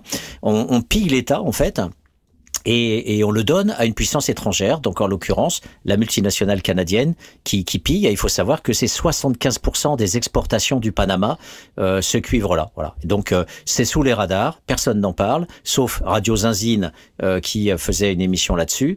Et du coup, j'étais invité pour parler un peu de l'impérialisme et de la façon dont ça marchait, notamment sur le cuivre. Mais c'est très important de voir qu'effectivement, nous-mêmes, nous-mêmes, la France, on, on, on a participé à, à, ce type de pillage, bien sûr, en Afrique, on, le sait, mais personne ne sait que, par exemple, on a coproduit un génocide sur les Indiens au Guatemala avec euh, des multinationales comme Elf euh, et Total avec des multinationales américaines, etc., pour pouvoir euh, nettoyer ethniquement, faire un génocide euh, sur les paysans, les indigènes euh, du Guatemala qui vivent dans la jungle guatémaltèque et euh, pouvoir piquer leurs terres euh, pour en faire des extractions de pétrole. Donc, euh, on voit que cette histoire de Palestine, en fait, elle, elle est cruciale parce qu'elle est notamment fondamentale pour penser le génocide qui est en train de se faire sur les Palestiniens, mais qui participe plus globalement non pas d'une démocratie ou de démocratie américaine ou française qui aiderait un État fasciste, comme c'est le cas avec Netanyahou, mais parce que nous-mêmes, nous sommes, depuis cinq siècles et encore depuis les dernières décades, nous sommes partie prenante de ces destructions de civilisations, de cultures, de peuples euh, qui parfois se rebellent et d'où l'indépendance de l'Algérie, mais qui souvent sont sous le joug continuel avec des des oppressions, bien sûr économiques, mais aussi avec des exterminations physiques. Et ça, c'est ce qui fait que euh, les gens, les citoyens qui ne savent pas que nos démocraties sont exterminationnistes à l'étranger, à l'extérieur, et pseudo-démocratiques ou un peu démocratiques à l'intérieur, eh bien ne comprennent pas pourquoi on peut défendre et soutenir aussi Israël. Donc voilà, c'était euh, pour laisser euh, Karim manger son steak. oui, oui. Bah, ça cuit encore, ce que j'aime bien quand c'est à point. Pas trop, euh, pas trop bleu. mais j'ai l'impression. Tu veux pas que ça soit trop saignant, c'est ça? Mais j'ai l'impression, euh, je vais être un peu cru, j'espère que l'Arcom va pas nous signaler, mais j'ai l'impression que nous, les Occidentaux, on est des gros fils de pute, en fait. Pour résumer, oui. Mais bon, alors, alors, trouvons, euh, trouvons une autre insulte parce que euh, en fait, ouais. euh, oui, vrai. rien à voir là-dedans. Non, pardon, on connaît des, euh, je sais pas, des, des, des enfoirés, des, on a fait de la merde en fait depuis 200 ans là. Bah, et on continue a priori. Mais moi, je pense que totalitaire, ouais. ça gêne quand même, tu vois. Alors on peut donner des insultes parce qu'effectivement on est dépossédé des mots, mais je trouve que dire, eh bien oui, nous sommes aussi totalitaires, je pense que ça gêne beaucoup la, mmh. la patrie des droits de l'homme. Ouais, mais c'est pourtant euh, le terme qui permet de, de penser euh, véritablement la, les structures du coup. Ben oui, oui, oui, et surtout que euh, les, les médias relayent extrêmement peu toutes euh, ces luttes-là, parce mmh. que si on prend le cas, par exemple, de la multinationale américaine qui euh, pille euh, l'Indonésie, alors là, pour le coup, la bourgeoisie d'État s'est rebellée. Alors, elle s'est rebellée pas, pas pour dire non, vous ne toucherez pas à ce secteur de la Papouasie parce qu'en plus euh, l'extraction elle se fait à presque 4000 mètres d'altitude, c'est des régions entières forestières qui vont être rasées et il faut savoir qu'on utilise l'acide sulfurique pour aussi extraire le cuivre. Donc imaginez les dégâts que ça peut faire sur non seulement l'agriculture mais sur tous les animaux, sur euh, toute la flore, la faune. C'est un massacre, c'est un, une sorte de génocide, euh, un écocide dramatique. Et cette bourgeoisie d'État, elle demande juste plus d'argent. C'est le cas au Panama où euh, euh, la multinationale canadienne a, a accordé 375 millions d'euros de rente annuelle pour l'extraction du cuivre qui va lui rapporter des milliards. Donc c'est une une peau de chagrin, ces 375 millions. Mais c'est ce qui ira dans la poche de la bourgeoisie d'État panaméenne et c'est ce contre quoi la population lutte. Et le gouvernement indonésien qui bloque le projet à l'heure actuelle euh, sur la multinationale américaine qui essaye de piller la Papouasie, eh bien, c'est juste pour avoir une rente plus importante, c'est tout. Et donc là, pour le Panama, la rente a été augmentée de, de 10 fois, euh, mais 10 fois par rapport aux années 90, qui était l'ancien contrat de concession. Mais il faut savoir aussi que si la bourgeoisie d'État, qui est une petite bourgeoisie, qui est euh, le Panama, c'est quoi? C'est un État euh, qui en plus a été indépendant que dans les années 70. Avant, euh, les Américains contrôlaient ça à fond puisqu'il y a le canal de Panama. Donc c'est très récent en fait. Et cette bourgeoisie est complètement inféodée, comme d'autres États d'Amérique centrale, bien sûr, à la puissance américaine. Et il faut savoir que si cette bourgeoisie s'oppose, la, la façon dont les multinationales répondent, elle est très simple soit on envoie l'armée, alors aujourd'hui ça fait tâche, parce que c'est très visible et les médias aujourd'hui sont très présents, donc du coup ça fait tâche.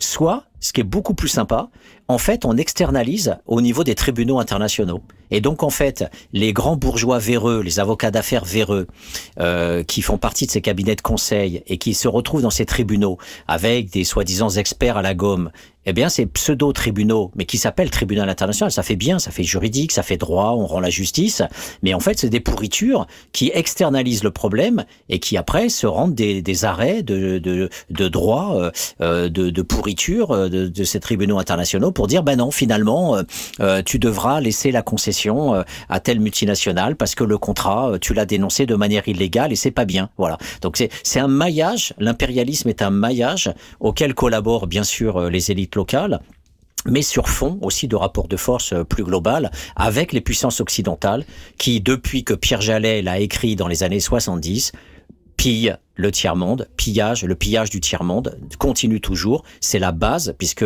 comme disait Marx, les forces productives, c'est le travail exploité, on le voit avec les retraites, et c'est les forces productives par les, matières premières, donc les forces productives.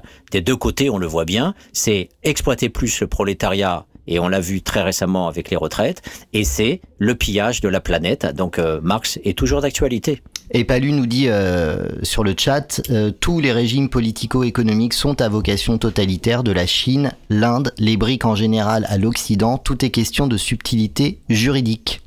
Hum. mais ce qui est fou, c'est qu'en Inde, ils, développent le, tu sais, le, spatial là. Enfin, tu, ils, ils, sont en concurrence pour aller dans l'espace. Et je me dis, putain, les mecs, ils sont en train de crever dans la rue et ils font des fusées pour aller euh, dans l'espace, là. Je, je comprends pas. Enfin, je, bon, voilà, je disais ça il y a pas très longtemps. Je, bon, enfin, je, sais pas si vous êtes déjà allé en Inde, mais c'est quand même, euh, quand même compliqué. Et, euh, mais ils ont quand même assez de fric pour, pour, pour lancer des, des, fusées dans l'espace. Mais pourquoi? C'est voilà, c'est la question que je te pose peut-être, Patrick. Alors, alors, en même temps, quand tu dis ça, parlons des élites locales. L'Inde a ah. été colonisée par les Anglais. Et les Anglais ont commis plusieurs génocides. Alors il y a le fameux génocide tropical, c'est le titre du livre de Mike Davis, euh, qui est une sommité internationale et qui a écrit cet, cet ouvrage traduit à la découverte qui s'appelle Génocides tropicaux, où il y a approximativement 50 millions d'Indiens qui sont morts de famine par les Anglais qui ont créé les camps de concentration. Alors si on voulait parler des niches totalitaires en démocratie, l'Angleterre qui a créé le parlementarisme et aussi celle qui a créé les camps de concentration, c'est pas les nazis, c'est les Anglais. Alors les Français sont à égalité hein, avec les bagnes un peu partout, euh, mais il faut pas oublier que les Anglais ont euh, rationalisé ce système et c'est souvent euh, le cas avec le colonialisme. On invente des recettes à l'extérieur et puis on voit comment éventuellement ça peut servir à l'intérieur. Et donc 50 millions d'Indiens sont morts de famine avec le passage au capitalisme agricole, puisque les, les réserves de, de, de céréales qui auparavant servaient à tourner pour éviter les disettes, eh bien, cette fois-ci, ont été contraintes à l'exportation par les Anglais pour euh, pour euh, approvisionner donc euh, dans le système commercial les, les, ventes mondiales et notamment pour approvisionner l'Angleterre. Et donc avant qu'ils meurent les Anglais avaient la bonne idée d'enfermer les Indiens les paysans qui n'avaient plus la, la, terre ou qui avaient été pillés puisqu'ils étaient obligés de donner leurs graines à des à des collectifs à des pseudo coopératives donc ils avaient plus de quoi se nourrir. Et donc du coup ils erraient sur les routes etc donc les Anglais les ont fermés. Et avant de les laisser sinon c'est quand même dommage, c'est une force productive, ils les ont enfermés dans des camps pour les faire travailler. Voilà. Et ça, c'est le système de camps de travail. Euh, bah, c'est les nazis qui l'ont mis en place après, hein, avec les déportés. Mais ça a été inventé par les Anglais et personne n'en parle. Voilà, sauf euh, des bouquins que personne ne lit. Mais récemment sur la sur euh, les sur Instagram, on a vu un, diplomate nous évoquer aussi la mise à mort de type génocidaire de presque 4 à 5 millions d'Indiens en 1943 par Churchill pour les mêmes raisons, une, une famine pour X raisons, et les graines devaient être exportées, les céréales devaient être exportées pour nourrir la population anglaise, donc les Indiens pouvaient juste crever tranquillement, et, et, ce diplomate estimait qu'il y avait à peu près ce nombre de, de morts. Donc 4-5 millions de personnes qui meurent, voilà, on est quand même dans la thématique du totalitaire, peut-être pas du génocide, mais en tout cas du totalitaire, et c'est ça qu'on oublie. Voilà, on oublie que ces gens qui ont été euh, déstructurés euh, après quand les élites euh, viennent au pouvoir, ce n'est plus la civilisation indienne qui a 3000 ans, c'est la civilisation indienne de 3000 ans avec le passage colonial qui a produit des élites qui sont elles-mêmes dans cette logique capitaliste, qui sont elles-mêmes dans la collaboration, parce que voilà, c'est le Commonwealth, c'est les, les profits euh, faramineux qui permettent d'avoir des des, des, des, milliards euh, cachés sur des comptes en banque, euh, comme le roi du Maroc, là, Mohamed VI, dont on parlait récemment, avec ses milliards, sa fortune estimée à 6-7 milliards, alors que son peuple crève dans les décombres de, du tremblement de terre et, et il va pas lâcher son fric. Et donc voilà. Et c'est ça aussi qu'il faut pas oublier, c'est que oui, on peut cracher sur l'Inde en disant comment on peut laisser les intouchables crever dans la rue et hmm. envoyer des fusées dans l'espace. Mais il faut jamais oublier que toutes les élites font ça sur Terre, mais le colonialisme passant par là aggrave ce phénomène de de profitation et d'insensibilisation, d'inhumanité euh, qui euh, qui font que finalement euh, ces élites-là sont presque les doubles, hein, les, les les clones de nos propres élites. Et on notera avec euh, Palu que même le Congo a un programme euh, euh, spatial, mais pour le coup là-bas, ça se passe un peu comme chez nous. c'est en crowdfunding que c'est financé. voilà. Et, et, juste Patrick pour euh, pour illustrer euh, ce que tu disais euh, de, de, de de l'utilisation du terme totalitaire pour qualifier en fait les espaces politiques dans lesquels aujourd'hui on essaie de de, de, de se mouvoir. Hein. Je parle de la France notamment puisque nous y sommes. Peut-être une petite illustration, parce que le truc c'est que euh, euh, le totalitarisme, euh, il a besoin d'agents. Hein. Euh, et du coup, euh, là, il se trouve que euh, les très bons agents du totalitarisme, en France en tout cas, sont ce qu'on a pour habitude ici, mais avec d'autres, évidemment, d'appeler les, chiens de garde. Et parmi les chiens de garde, il y a une engeance assez spécifique hein, qui inonde les médias de masse. Ce sont les journalistes qui sont là pour porter la bonne parole euh, euh, avec euh, un micro qui pourrait être un bâton. ils viennent, ils viennent comme ça assaillir de, de, leurs questions, de questions nécessairement orientées, de questions qui évidemment viennent construire les récits autorisés, certaines des personnalités politiques qui sont qui sont définitivement considérées comme déviantes. Et on a eu un, un excellent excellent euh, Excellent exemple euh, cette semaine avec euh, une interview par euh, Paul Larouturou qui est journaliste chez LCI si je ne me trompe pas. une interview, plutôt un interrogatoire peut-être, d'Antoine Léaumont, député LFI. peut-être que Karim pourra nous dire puisqu'il les connaît tous maintenant. de, de, quelle de quelle circonscription Antoine C'est pas vrai. À chaque fois je leur pose la question, je suis en galère dans la rue. Je fais qui? Antoine le euh, Antoine et le, député. Bref, euh, on, s'écoute ça avec en plus un, petit plaisir puisque euh, Frédéric Aziza, hein, qui lui officie chez Radio J, est venu interrompre cette interview pour lui aussi en rajouter une couche de, ce qu'il voulait faire dire ou plutôt démontrer qu'il ne dirait pas à Antoine Léaumont et Antoine Léaumont qui, qui, le remet euh, assez sévèrement euh, euh, à sa place. Donc on, s'écoute ça, belle illustration d'un interrogatoire journalistique. Ou d'un interrogatoire d'un chien de garde, d'un média de masse, d'un député LFI. C'était cette semaine à, l'Assemblée nationale. Donc on est bien cette semaine, hein, donc on est un peu loin du, du 7 octobre maintenant. donc a priori, on pensait être sorti hein, de cette, ces injonctions à nommer terroriste le, le, Hamas et etc etc. Donc on, on bah non, on, on, était cette semaine et, et on s'écoute ça. On revient tout de suite. Ça, ça dure 50 secondes il y a 75 ans a commencé la colonisation euh, d'Israël en Palestine. On parle du 7 octobre. Non mais, le 7 octobre. On parle du 7 octobre. Voyez-vous, monsieur Aziza Non, non, mais on parle du 7 octobre. Voyez-vous, monsieur Aziza, je suis en train de vous répondre. je vous ai répondu sur le 7 octobre. Vous ne répondez pas. Vous répondez pas. Et je sais, j'étais pas là tout à l'heure. Ce que vous avez dit sur les, slogans islamophobes que vous attendiez à l'Assemblée, à, la manifestation. Retournez tripoter des gens, monsieur Aziza. Arrêtez, vous Arrêtez. Arrêtez. Arrêtez. Maintenant, si on peut répondre effectivement sur le 7 octobre. Non. Arrêtez ça tout de suite. Monsieur, Azir, vous êtes fait virer d'une chaîne parce que vous tripotiez des gens. Moi, je suis pas d'accord pour vous répondre, d'accord? Je réponds à vos collègues qui sont des gens sérieux. Vous n'allez pas dire ça parce que c'est de la diffamation. C'est de la diffamation, d'accord C'est de la diffamation.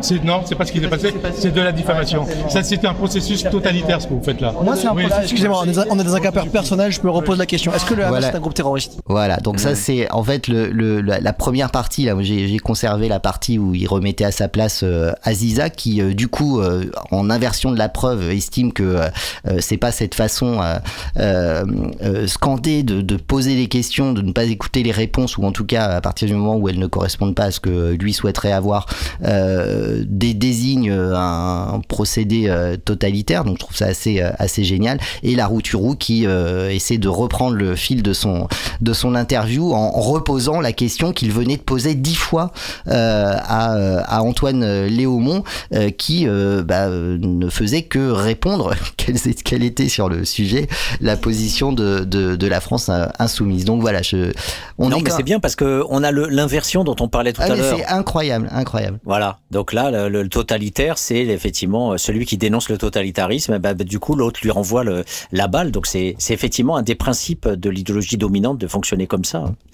Et, et, et, et je, euh, comment dire, pour, pour finir sur l'impérialisme économique et faire le lien avec la Palestine, on, on a un bel extrait d'Israël et le large et le gaz au large de Gaza qui montre que même si on, on sait euh, que sait aujourd'hui, voilà, que euh, Israël veut être le grand Israël, qu'il veut effacer euh, les, les Palestiniens de Gaza et de Cisjordanie, qu'il veut occuper tout le territoire et voire même encore plus euh, pour faire le, le, grand le grand Israël. ça, on, le sait, c'est documenté et, et on voit toutes les les, les, les infinies violences qui sont associées à ça, avec toutes sortes d'exactions physiques, de torture, de de snipers à la con, de, de le rapport à l'eau pour les affamés, pour qu'ils aient pas d'eau pour boire, etc. Donc tout ça, on y reviendra tout le temps régulièrement euh, pour reparler de la colonisation. Mais par contre, il y a un fait qui renvoie à la multinationale, qui renvoie au fric, et qui renvoie justement à l'impérialisme dans cette dimension qu'on évoquait tout à l'heure, la question des matières premières. Et là, il s'avère qu'on on a justement une sorte de passerelle entre ce qu'on disait sur les multinationales et, et, le pillage de la planète et, et l'intérêt que Israël pourrait avoir à foutre encore plus sur la gueule euh, sur Gaza, justement parce que il y a du gaz qui a été découvert en grand nombre, justement dans une zone qui pourrait donner une indépendance économique à Gaza. Donc il y a un enjeu stratégique majeur d'écraser et d'effacer une bonne fois pour toutes Gaza pour que Israël mette la main sur ce gaz. On écoute. C'est vrai que si les Israéliens récupéraient Gaza, supposons hein, qu'ils réussissent à récupérer Gaza en chassant les Palestiniens, ce qu'ils disent, hein, du moins quand on voit les déclarations du Premier ministre, hein, eh bien à ce moment-là, ils auront, ils vont bénéficier d'une de quelque chose de très intéressant, c'est la partie gazière, les gisements gaziers pétroliers qui sont au large de Gaza, qui normalement font partie de Gaza quand on vous tracez les lignes, mais qu'évidemment Israël veut garder pour eux, parce que euh, de même qu'ils ont négocié avec le Liban et avec l'Égypte, ils veulent avoir, ils veulent bénéficier pour leur pays de tout le gisement gazier et pétrolier qui est devant chez eux. Et là, Gaza les ennuie. Alors c'est vrai que ça n'existait pas à l'époque où Sharon a fait l'autonomie de Gaza, hein, parce qu'à l'époque on n'avait pas trouvé ces fameux gisements pétroliers et gaziers. Qui les exploite aujourd'hui ces, ces, gisements? Alors c'est des grandes compagnies européennes et occidentales, enfin plutôt américaines d'ailleurs anglo-américaines. Euh, il y a déjà ça fonctionne, ça commence à fonctionner pour l'Égypte. On commence à avoir l'Égypte commence à être approvisionnée et c'est très important pour l'économie égyptienne. Hein. Ça fonctionnera pour le Liban, mais pour le moment le Liban est dans un tel état que ça marche pas beaucoup. Mais en réalité tous les pays de la zone sont bénéficiaires. Et c'est vrai que. Enfin pas Gaza sauf Gaza, parce que Gaza, rien n'arrive. Tout l'argent qui, qui vient à Gaza doit passer par les Israéliens. Cause commune causecommune.fm Bon, c'est clair. Hein ah, c'est très clair. Et donc, du coup, ce qui est intéressant, c'est de mettre en perspective ce qu'on vient d'entendre sur, euh, effectivement, euh, non seulement la volonté de, de rapter les richesses euh, qui pourraient être, qui pourraient profiter aux Palestiniens pour avoir une indépendance politique et une indépendance économique qui est, bien sûr, hyper importante. On l'a tous compris. Et dans le même temps, la, la réflexion de Chomsky est hyper intéressante parce que on comprend que Israël puisse écraser Gaza et euh, continuer tranquillement son petit euh, son petit nettoyage ethnique et son petit génocide euh, là devant toutes les caméras tranquille parce que protégé par euh, les Américains et secondairement l'Europe qui n'existe pas l'Europe ça n'existe pas c'est l'OTAN l'OTAN c'est l'Amérique donc c'est les Américains qui protègent l'Europe l'Europe n'a aucune indépendance militaire et, et, et même si De Gaulle avec la le nucléaire, etc., a essayé cette indépendance. Il n'empêche qu'aujourd'hui, on est dans le giron de l'OTAN.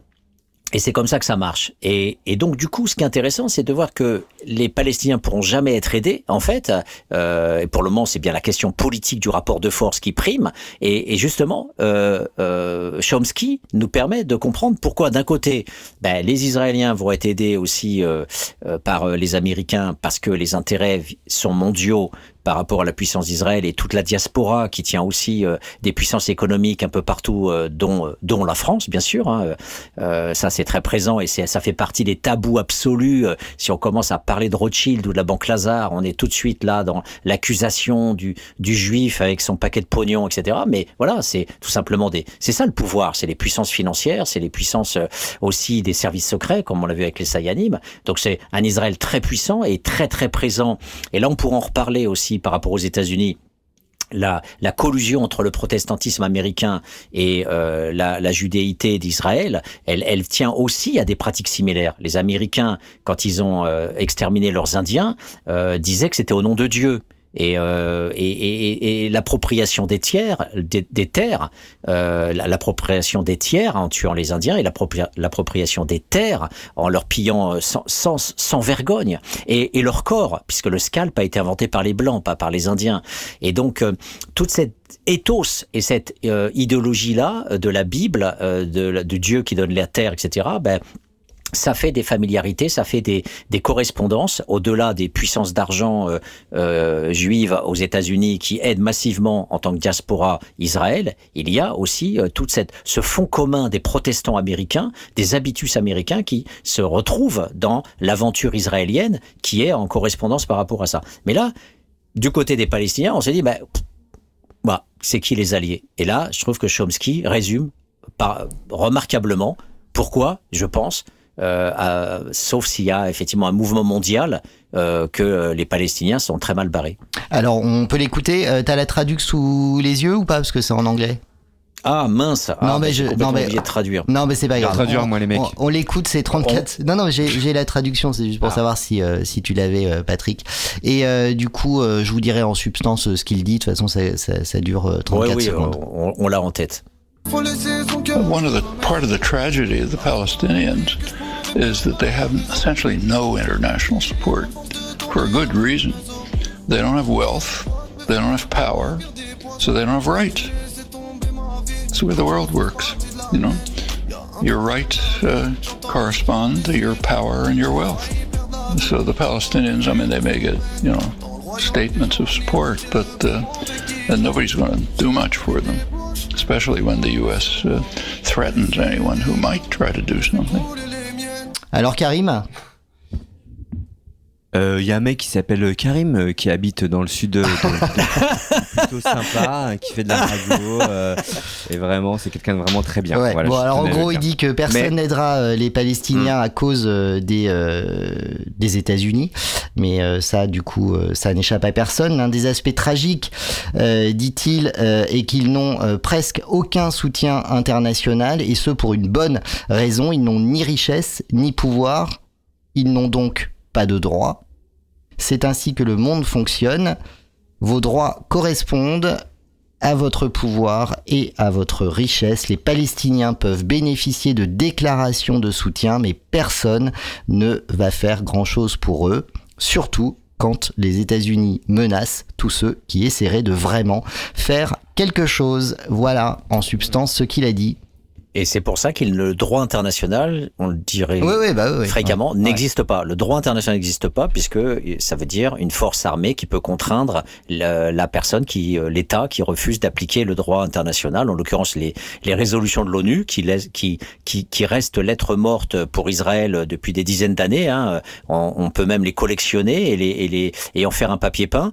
Euh, il y en a des, des, des, dizaines, voire des centaines, euh, pour dire à Israël d'arrêter de faire son cinéma euh, exterminationniste ça ne marche pas parce que il n'y a pas effectivement d'un droit avec une force armée. Mais ce qui est intéressant, c'est que là où il faut aussi euh, prolonger Chomsky, c'est que c'est pas parce que tu as des richesses dans ton sous-sol que pour autant tu peux avoir effectivement le soutien d'autres pays parce que à cause du phénomène des multinationales, si on prend le cas de la Zambie par exemple, c'est la Suisse qui pille la Zambie. La multinationale suisse qui, qui rafle tout le tout le, le cuivre de la Zambie, eh bien euh, ne laisse même pas des miettes puisque la Zambie est un des pays les plus plus pauvres de la planète avec Haïti, qui, je le rappelle, a été colonisé par les Américains après avoir foutu sur la gueule aux Espagnols, qui avaient colonisé Haïti en exterminant les Indiens arawaks qui se trouvaient sur place. Donc on n'en finit plus avec les génocides commis par les Occidentaux.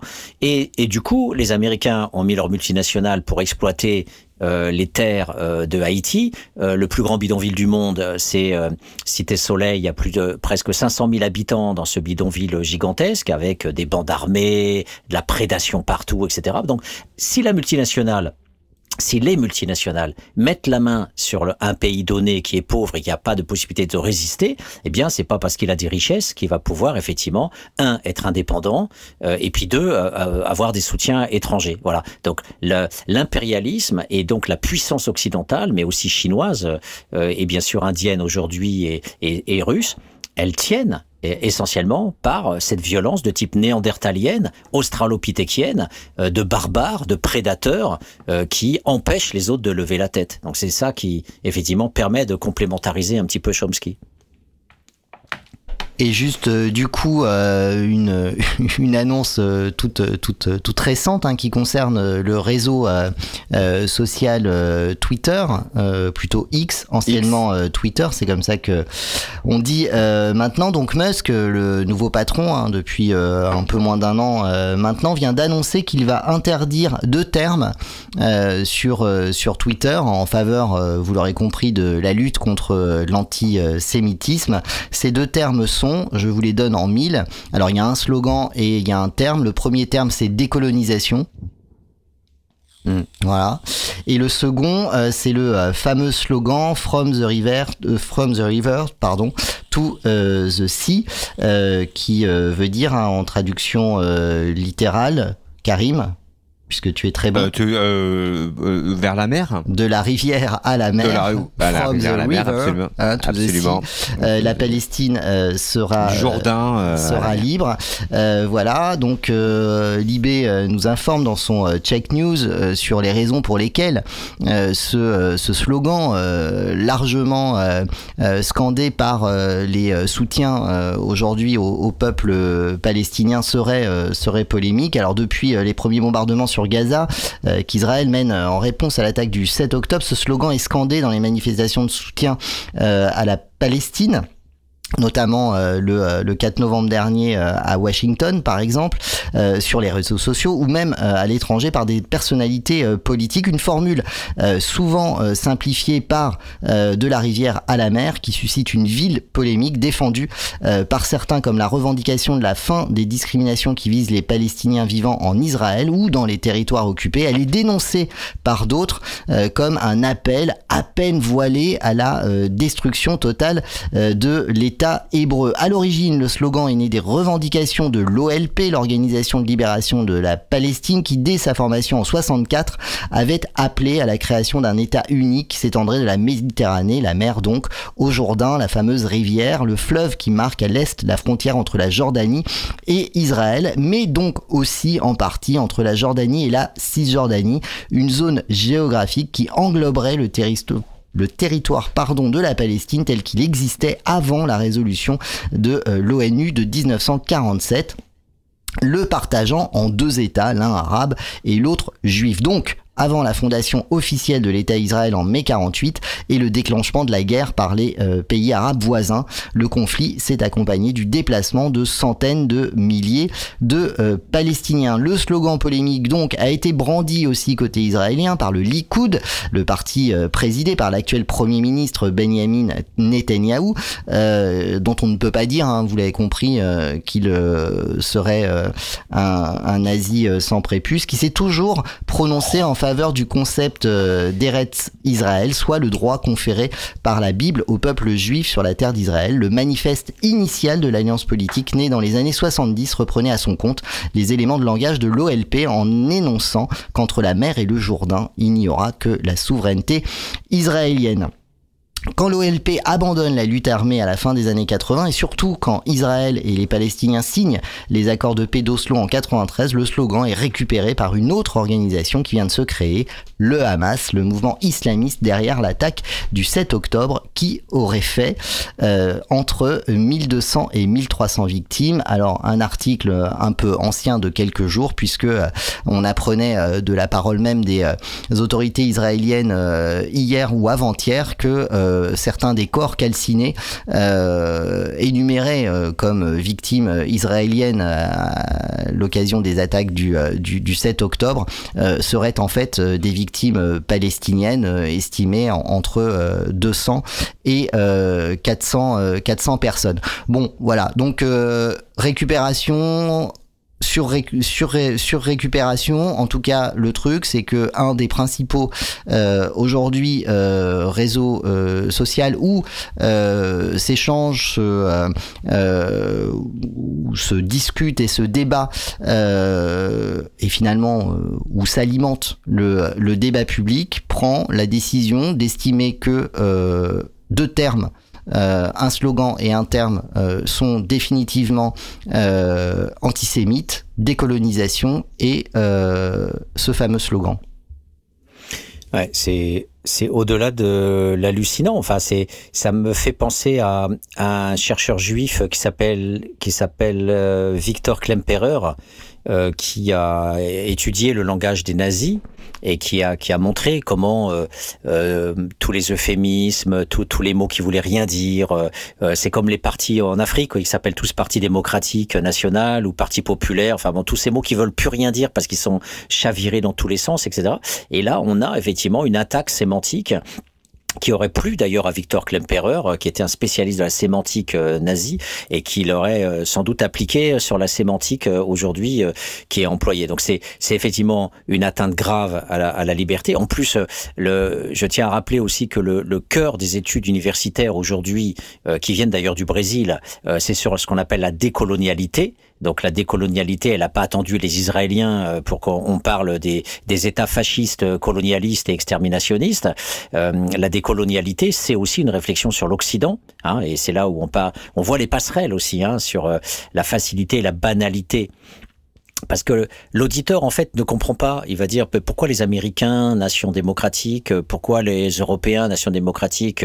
Euh, bon bah oui, mais voilà, il suffit de regarder ce qu'on fait très concrètement, et puis euh, l'auditeur euh, connaît quand même Hiroshima et Nagasaki, et, et, et, l'auditeur sait aussi que les Anglais ont balancé des bombes sur Dresde juste pour tuer 200 000 personnes sur Dresde. Donc euh, il y, a quand même un, petit, un, certain nombre de choses que, que l'on sait quand même malgré tout. Mais il n'empêche que cette, ce procès en fait, euh, qui, qui révulse bien sûr l'extrême droite, puisque la classe politique française, euh, qui est euh, justement colonialiste et, et, avec ses accents fascistes, refuse en parlant de refus de repentance, elle refuse l'objectivation, elle refuse l'analyse de son passé colonial, elle refuse que ça puisse être enseigné notamment dans les programmes, tandis que dans les programmes, on, on nous sature on nous sature euh, de, euh, de, de, de, pédagogie euh, qui a sa part, bien sûr, mais qui est saturante autour de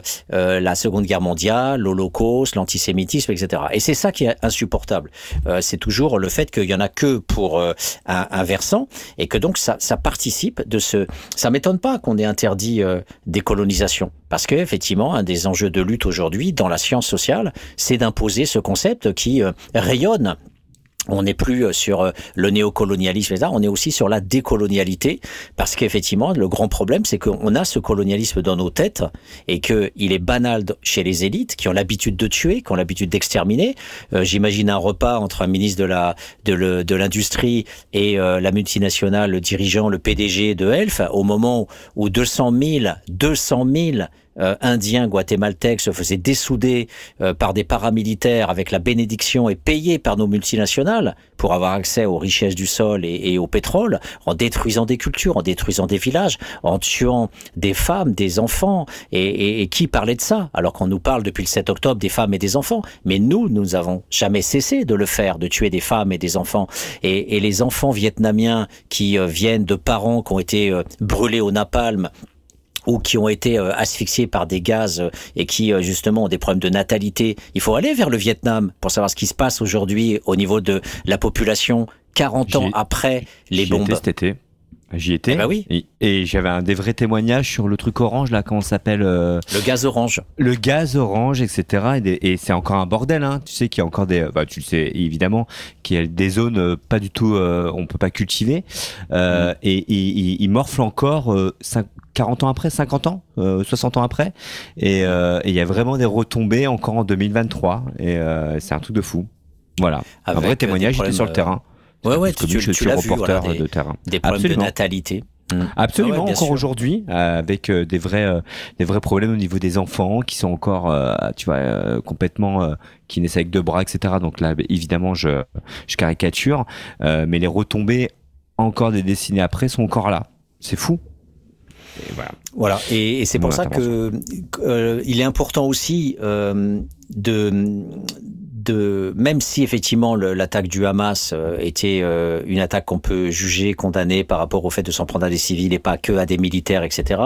Euh, l'analyse sociologique, elle, elle est pas en train de condamner. J'ai pas à condamner, j'ai à analyser. Et ce qui est intéressant aussi dans l'analyse, c'est que à côté du, du fait qu'il y a eu ce massacre sur des civils, eh bien, il y a aussi beaucoup de fake news. Et on en a chopé une. Alors, je sais pas si c'est en anglais ou en français, la fake news sur les bébés décapités. non, je crois qu'elle est en français. Et donc euh, voilà, ça permet d'avoir aussi une, relativisation parce qu'évidemment derrière oui, quand bah, on a ça et le Mossad, euh, voilà quoi. En, plus, euh, là du coup c'est intéressant puisque cette semaine on a eu droit à l'énorme fake news qui concernait un hôpital pris d'assaut par par Israël et qui était désigné comme un QG du Hamas et où en fait se sont succédés les vidéos. Alors l'une qui qui était euh, censé euh, démontrer euh, une mise en scène euh, par le Hamas euh, de, de, de, leur victime qui a été diffusée hein, par un officiel israélien mais qui en fait était le, le tournage d'un film au Liban ou encore ce, cet officier israélien qui dans l'hôpital montre ce qui s'est avéré être un calendrier et qui en fait lui expliquait que c'était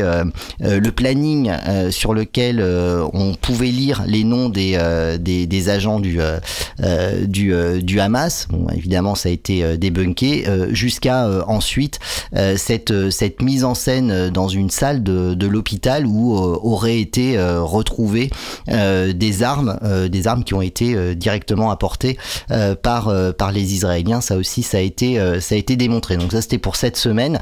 ça aussi pour dire qu'en réalité, en temps de guerre, et ça on le sait depuis notamment euh, la guerre du Golfe et euh, la guerre des, euh, des images que évidemment la propagande elle existe elle existe évidemment dans, dans les deux camps. Donc on s'écoute ce petit ce petit morceau on revient juste après. Bah, ce phénomène qu'on ne découvre pas, il a été amplifié par les médias privés. Faut jamais oublier qu'on parle de BFM, de CNews, de LCI, qui sont des médias qui appartiennent à des milliardaires, dont particulièrement BFM est tenu par Monsieur Drahi, franco-israélien, rappelons-le franco-israélien, maroco-franco-israélien, parce qu'il est d'origine marocaine. Donc c'est un, c'est un, un séfarade qui se prend pour ce qu'il n'est pas. Il a monté une chaîne de télévision qui s'appelle I24 et c'est cette chaîne qui est à l'origine de cette euh, intoxication sur les 40 bébés qu'on aurait soi-disant décapités pour des raisons parfaitement délirantes. Appelons le PDG du groupe Avas Media. Absolument et, euh, et, euh, en difficulté économique d'ailleurs très très importante, mais ça, ça, je mets ça de côté. Donc il a vendu avec, avec, son journaliste sur place ce mythe des bébés décapités. Maintenant on sait, c'est documenté que c'est faux. On le sait parce que la BBC a fait une enquête, que, que 20 minutes a fait une enquête et que l'armée israélienne a considéré effectivement que c'était pas vrai.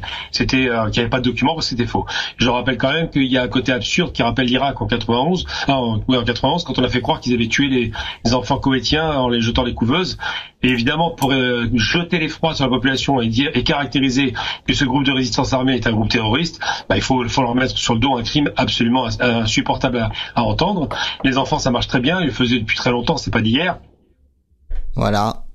Hmm.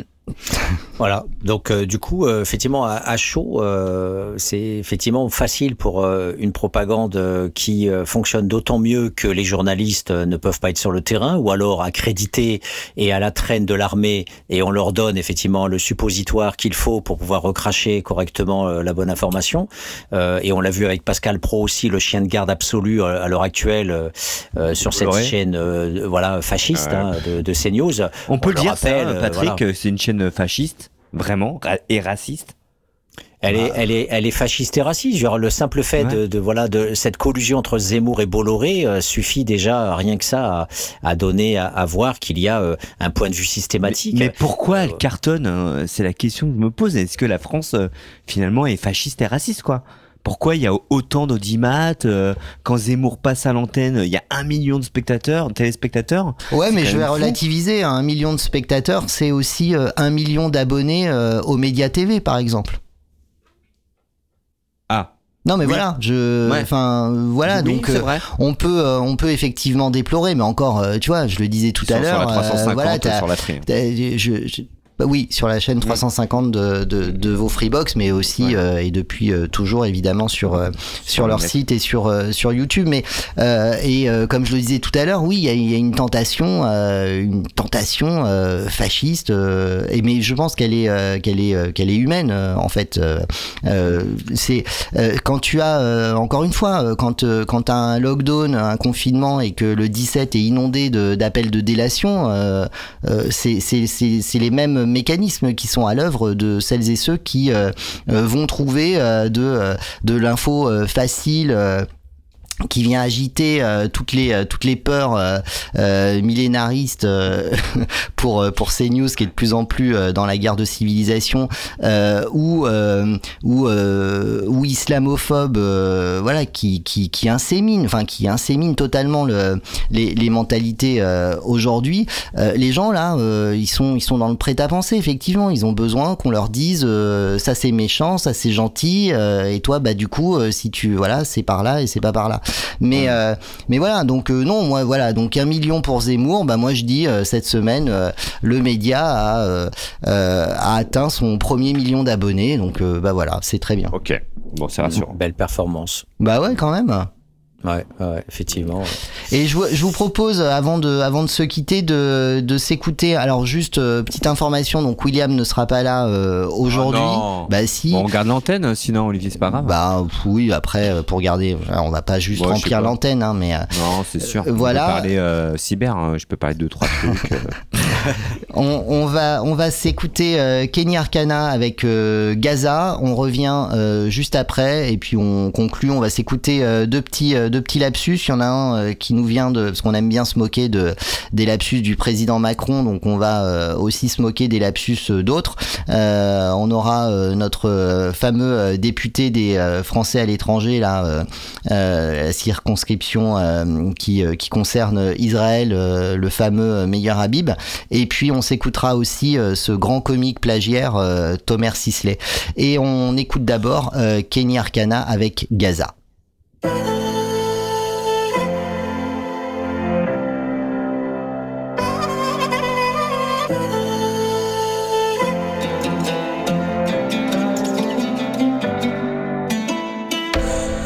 détourne ton histoire. Détourne ton histoire. Et au fond, ils savent très bien.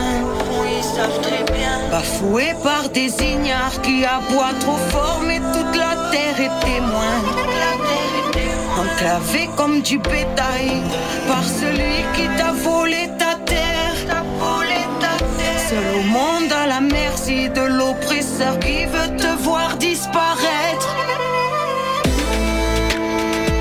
Et les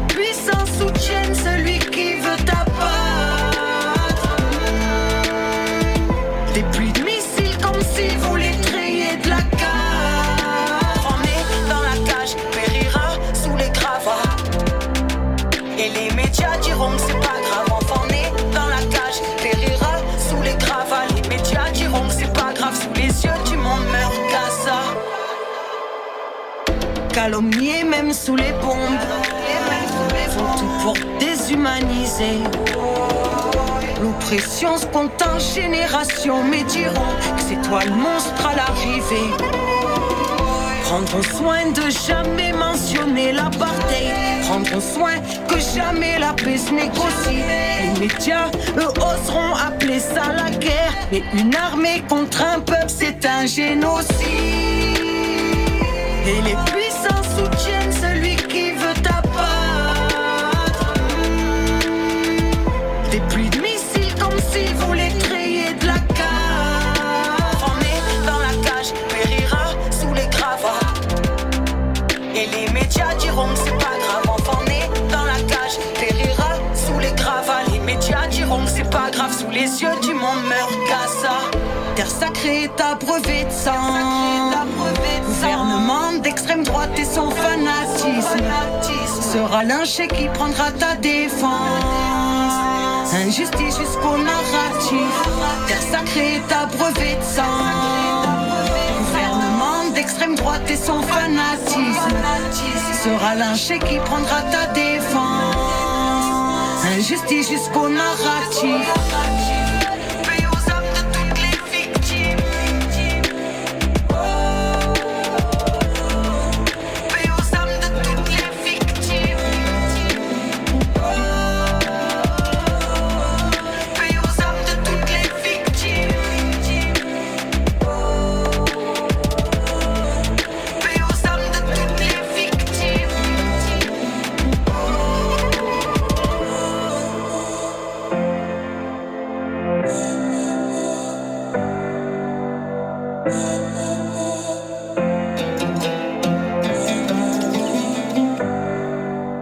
Commune 09 72 51 55 46 09 72 51 55 46 Et c'est sous les lapsus de l'actu, épisode 18. Karim l'a lu, Patrick Brunto sont en plateau euh, avec moi. Ah, dis pas mon nom de famille comme ça, là, je vais avoir une fiche sur Eh, moi. là. bah, tu l'as déjà, tu l'as- je sais, euh, tu c'est chaud. Tu l'as déjà, Karim. Il faut assumer maintenant. Vous le Ouais. savez, vous le savez, Cause Commune est en campagne. On s'écoute ça tout de suite. Bonjour, c'est Fred. Votre radio propose depuis 2017 un programme guidé par les valeurs de l'éducation populaire. Nous faisons face actuellement à des problèmes financiers et nous ne sommes pas à l'abri d'un défaut de paiement dans les semaines qui viennent. Aidez votre radio en faisant un don dès maintenant. Pour cela, rendez-vous sur causecommune.fm. Et voilà, merci Fred. Euh, une émission que vous retrouvez toutes les semaines depuis 5 ans maintenant sur euh, Radio Cause Commune. Libre à vous les mardis entre euh, 15h30 et 17h. Alors j'avais annoncé deux lapsus, en fait j'en ai trois. Euh, j'en ai un euh, notamment qui nous vient euh, directement des aigris de la gauche euh, et de la France insoumise pour euh, ne pas euh, euh, les, euh, la nommer. Bah si en fait on, on la nomme. C'est Alexis euh, Corbière, on écoute ça tout de suite. Moi, je suis pour que continue l'idée de l'unité, du rassemblement. Jean-Marie Le, Jean-Marie Le Pen. Oh là, quelle horreur. Jean-Luc Non. Mélenchon, vous avez dit Non, allez, j'en arrête. Certains des Ah, mais arrêtez. Là, vous voyez, vous allez me mettre encore plus dans. euh, Vous allez dire quoi alors J'allais dire Jean-Luc Mélenchon. J'allais dire Ah, c'est Jean-Luc pas pareil. Mélenchon. Vous m'avez, non, non, mais euh, vous me troublez. Non, mais précisément, Jean-Luc Mélenchon disait une chose vraie, que la Nupes est le plus court chemin pour la victoire. Donc voilà pour euh, ce, euh, ce lapsus de, de, de Corbière. Alors Car- Corbière dans le groupe des, euh, des quatre avec euh, euh, Raquel Garrido, euh, sa femme, est dans le mal. euh, voilà Clémentine euh, Autain euh, aussi on se demande si vraiment elle a jamais fait partie de de, de LFI venu du, du, du parti communiste quand même, sachons-le, et et François Ruffin, voilà, qui lui a un agenda politique, on le sait tous. Et j'ai son 06. Oui, bah écoute, tu Bah l'appelleras oui. et tu, tu, tu lui demanderas. Bah, pourquoi pas Et, et du coup, voilà, qu'est-ce qu'est-ce qu'on qu'est-ce qu'on dit de ce petit lapsus d'un cadre de LFI qui confond Le Pen et Mélenchon euh, euh, Patrick bah, quand même, euh, Jean Jean-Marie et, et, ouais. et Jean-Luc, c'est vrai que le le l'inconscient après effectivement est, ouais. a, a, tracé sa voie.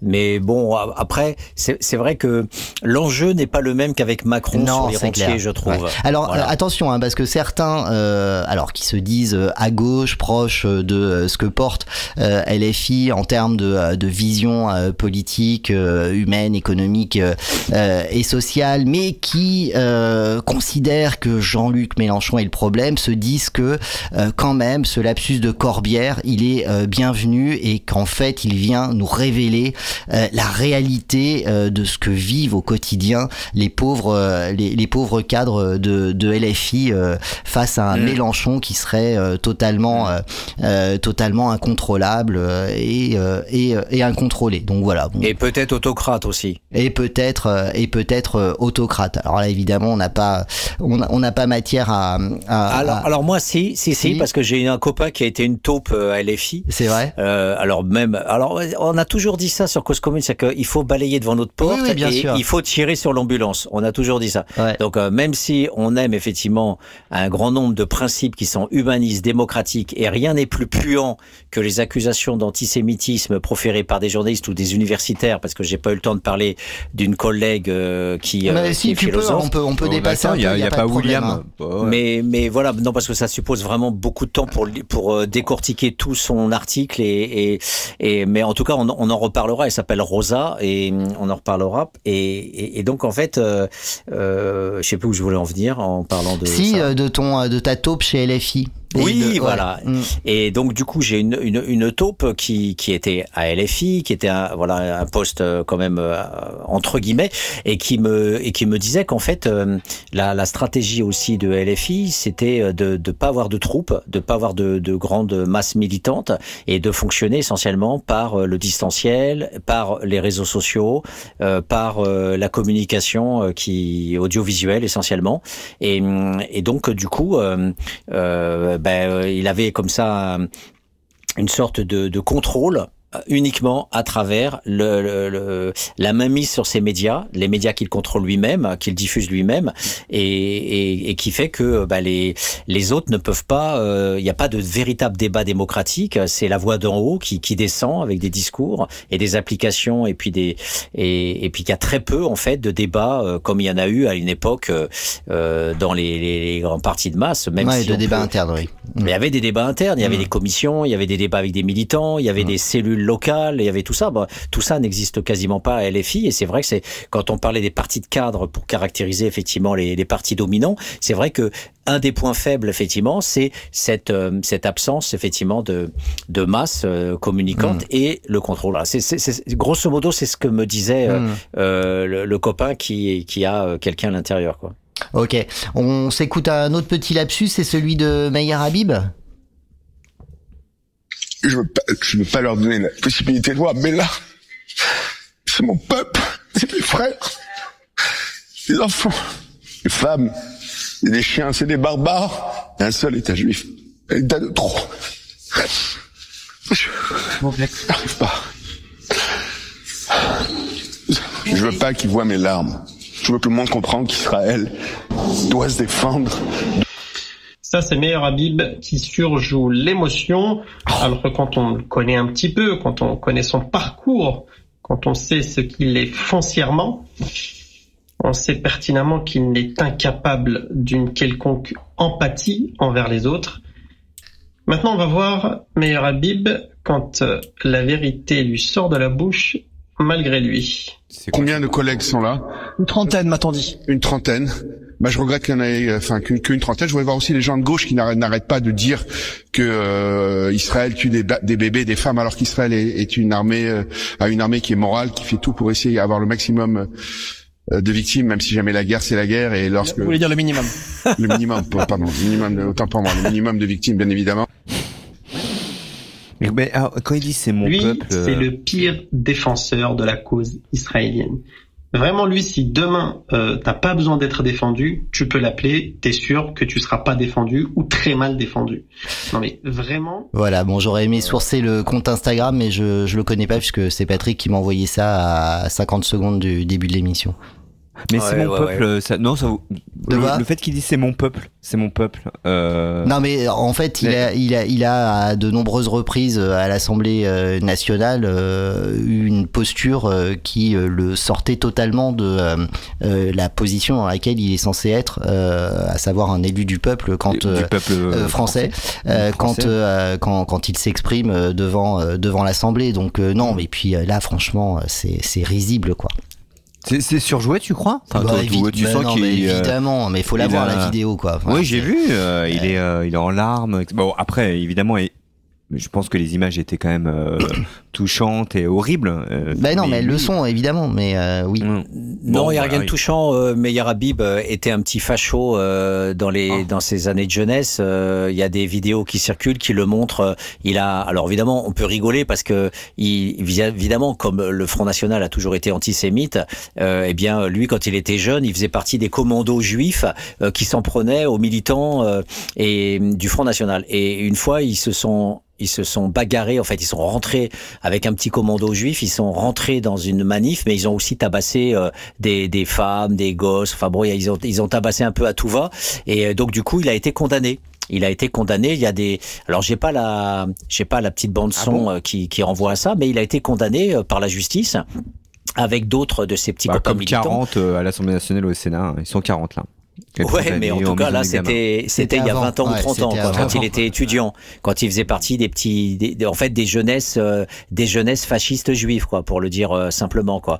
Et il y a des commandos qui existaient il y a 20-30 ans. Je me souviens quand j'étais euh, jeune militant, il y avait des commandos. On disait fais gaffe aux commandos aussi qui SM de par Paris. euh, ils sont armés avec des gourdins et tout ça. Ils tapent dans tous les sens. Donc euh, voilà, on, on a toujours eu cette extrême droite euh, juive euh, aussi euh, qui a toujours été présente et qu'on retrouvait aussi dans les manifs et qui scandait mort à Mélenchon. Euh, et euh, voilà, c'est ça fait partie. L'Irgun est aussi présent. Les Sayanim et Irgun sont aussi présents en France. Et, euh, bien sûr, c'est on est loin de dire que les Juifs sont comme ça. Bien sûr, pas du tout. On est contre tout racisme et tout racisme est un essentialisme. On le rappelle. Donc loin de nous l'idée d'enfermer les juifs dans une catégorie, mais il n'empêche que euh, la, la base aussi de, de, de, de, de toute cette discussion euh, que l'on a euh, et qui est soutenue à mort par Meir Habib, c'est euh, avant le 7 octobre, il y a rien. Voilà, tout, tout commence avec le 7 octobre et c'est ce déni d'historicité, ce déni euh, total euh, qui n'enlève rien aux actes du Hamas, mais qui, qui est un déni de type négationniste sur bien sûr euh, ce qui les ce qui les empêche euh, bien sûr ce qui les ce qui leur nuit le plus c'est bien sûr euh, c'est le- leur propre pratique. Et, je rappelle même alors même que Ben Gourion était celui qui a organisé l'État d'Israël en 48 et, et qui a quand même laissé faire le nettoyage ethnique de la Nakba et de presque un million de Palestiniens qui ont dû partir d'Israël parce qu'il était hors de question qu'il y ait une majorité de Palestiniens dans cette terre conquise par Israël pour avoir la majorité, donc fallait les virer tous. Et je rappelle qu'à l'époque, Ben Gourion disait de euh, Begin euh, qu'il était un nazi. Donc, euh, euh, on, on peut imaginer les strates de violence et de, de, de, de fascisme et d'ultra-violence qui existaient à l'époque pour qu'un homme politique a participé à un nettoyage ethnique de, de centaines de milliers de personnes en, en, en disant euh, par écrit, on a les écrits de Ben Gurion qui dit de façon, euh, voilà, c'est normal, nous on doit faire le grand Israël et vous vous dégagez et euh, ça va pas s'arrêter là, on continuera, c'est notre destin et c'est encore une fois, on est le peuple élu. Euh, Ben Gurion disait tout ça dès le départ. Eh bien, il considérait que même en ayant cette position, euh, Menahem Begin, euh, qui a serré la patte à Sadat parce qu'il a récupéré le Sinaï, euh, bien euh, a, a- a- l'a traité de nazi. Donc c'est c'est pour dire et que Netanyahou est descendant de ces gens-là. À travers l'Irgun et à travers les, les mouvements euh, néo-nazis, enfin facho euh, plus plus euh, exterminationnistes et tout. Enfin, même à la limite, le mot nazi n'a pas de sens parce que c'est l'histoire française. Enfin, Mmh, c'est l'histoire mmh, française. ouais. C'est l'histoire française. Nous, on le vécu, on le, on le vit à travers le mot nazi, mais c'est une histoire européenne qui effectivement est- n'est pas exportable telle quelle. C'est aussi débile que de dire que le 7 octobre c'est comme le Bataclan. C'est aussi débile. Donc il faut il faut des mots différents. Alors peut-être totalitarisme ou mais même le mot fascisme est peut-être impropre par rapport à la spécificité du Moyen-Orient. Donc il faut c'est là où nous justement sur Cause Commune on peut avoir cette liberté d'esprit pour tester les concepts, les et puis voilà voir comment ils fonctionnent ou fonctionnent pas. Mais en tout cas on a bien une démesure dans la violence, ça c'est sûr. Voilà. Et un dernier petit lapsus, c'est euh, celui de Thomas Sisley euh, qui euh, participait dimanche dernier à cette grande marche à l'appel de du président du Sénat et de la présidente de l'Assemblée nationale dans une tribune publiée sur le Figaro, dans le journal Le, Figaro, et qui était là interviewé par une journaliste quelconque, je ne sais plus de laquelle il, il s'agit. Euh, donc euh, grande marche d'unité euh, nationale, profondément islamophobe. hein, on l'a tous vu au travers des, des images et pour celles et ceux qui qui ont pointé leur nez, puisque là la lutte contre l'antisémitisme manifestement et notamment depuis la riposte israélienne au, au crime euh, du, du Hamas, euh, c'est précisément de euh, désigner un ennemi et euh, l'ennemi euh, évidemment c'est euh, c'est euh, le musulman et marche assez hallucinante on n'arrête pas de, de le dire c'est tellement aveuglant qu'on s'étonne que ce ne soit pas ma- massivement partagé. Une marche contre donc l'antisémitisme qui réunissait quand même le Rassemblement national, Reconquête et tous les partis dits de gouvernement. On écoute Thomas Sisley, c'est assez amusant. Bah oui, je pense que oui, oui, il n'y a pas d'interdiction à venir. Et, euh, je vais vous dire, on- je suis, je suis euh, sans citer de nom, hein, toutes les personnes qui viennent, je suis content. Moi, je suis content si quelqu'un euh, se dit, je veux faire partie de ce cortège, euh, je veux faire partie de cette manipulation, de cette manipulation. Mon Dieu, waouh. Voilà, c'était fort hein, quand même. Trop beau le son. Ah bah le- oui, désolé pour le son pourri, mais c'est comme ça, C'est c'est chopé bah oui. sur euh, chopé sur Twitter. Mais euh, mais du coup, euh, voilà, il est très content, euh, euh, Sisley, euh, que euh, tout le monde participe euh, à cette euh, manipula, pardon, mobilisation. ah, t'as pas entendu, euh, Karim Si, si, j'ai Ah bon. entendu, mais bon. Voilà, C'est voilà. c'est Freud hein, qui parlait de, de, de, de ces lapsus, euh, que c'est un inconscient qui euh, ressurgeait, c'est bien ça Ouais, D'accord c'est ça. Bon, voilà, ok. Bon, très bien. Bah merci, euh, merci, euh, merci à vous deux. Il est 2h10, on va euh, rendre Bah, je vais à la manif, moi. Ah bah J'y vais. ok, bah écoute, Il y a eu 10 personnes sur le chat qui m'ont dit euh, vas-y Karim Non. Euh, il y en a eu trop. 25. 20 25. Euh, ok, bah si tu vas à la manif, tu nous, euh, tu me sonnes Ouais. euh, quand, quand tu y seras. On reprendra donc euh, l'antenne. En attendant, on va s'écouter euh, un petit album euh, des, des, euh, des des garçons bouchés. Euh, Patrick, on va te, te remercier, te, te rendre à ta vie. Ah, Patrick. Il est là Je me encore manque, Patrick. Ou non Ça y est. Ouais, il est- il s'est coupé, je sais pas. Non, mais c'est pas grave. Donc c'est euh, c'était le 18e épisode de Sous les lapsus de l'actu. William ne vient pas parce que maintenant il, il se déplace en vélo et il a vu le temps. Je pense que ça l'a calmé, fait bon, c'est mort. Non, pas du tout. En fait, Ah euh, bon, William ne vient pas parce qu'il avait euh, une contrainte familiale dont euh, j'étais, euh, j'avais été informé et que j'ai Hmm. Complètement, euh, complètement Bon, je suis oublié. mauvaise langue. Voilà, tu es mauvaise langue. Donc toi, Oui. cours, euh, cours à la manif. On se retrouve en Moi, direct. je suis chaud là. On se retrouve en direct dans, dans une petite heure ou une petite demi-heure. Ouais, écoute, je prends mon vélo euh, et puis on va voir ce qui s'y passe quand même, non? Ouais, bah, euh, mais- cool. mais- mais Si tu restes sûr. en studio là. Ah oui, bah, de toute là. façon, je, je- j'ai du travail ici. T'as des trucs à faire. Je reste Bon, là. bah, je Donc on, reprendra l'antenne quand euh, Karim sera, euh, se sera rendu euh, sur cette manifestation. La semaine prochaine, je vous annonce que nous recevrons avec euh, Patrick à l'occasion de ce 19e, enfin du 19e numéro euh, de Sous les lapsus euh, de, euh, de l'actu Simon Assoun du collectif Tzedek. voilà, donc on est ravi, on est ravi de le recevoir en plateau avec nous pour parler des options de que propose la gauche israélienne. merci à toutes et à toutes d'avoir suivi cette émission. On se retrouve donc dans quelques minutes pour un direct depuis depuis la manif et on revient. Voilà, donc Karim, Karim sur le terrain, Karim à la rue. Donc bah, Karim en garde à vue, Karim menacé, Karim en galère. Ok, bah, j'y vais. Et Ça marche on reprendra l'antenne à ce moment-là. Merci Karim. On va se quitter avec un dernier morceau de D1 ST1. ça s'appelle Révolution urbaine et on se retrouve donc dans une petite heure à l'antenne au cœur de la manif des 5 ans des Gilets jaunes. Ciao À toutes.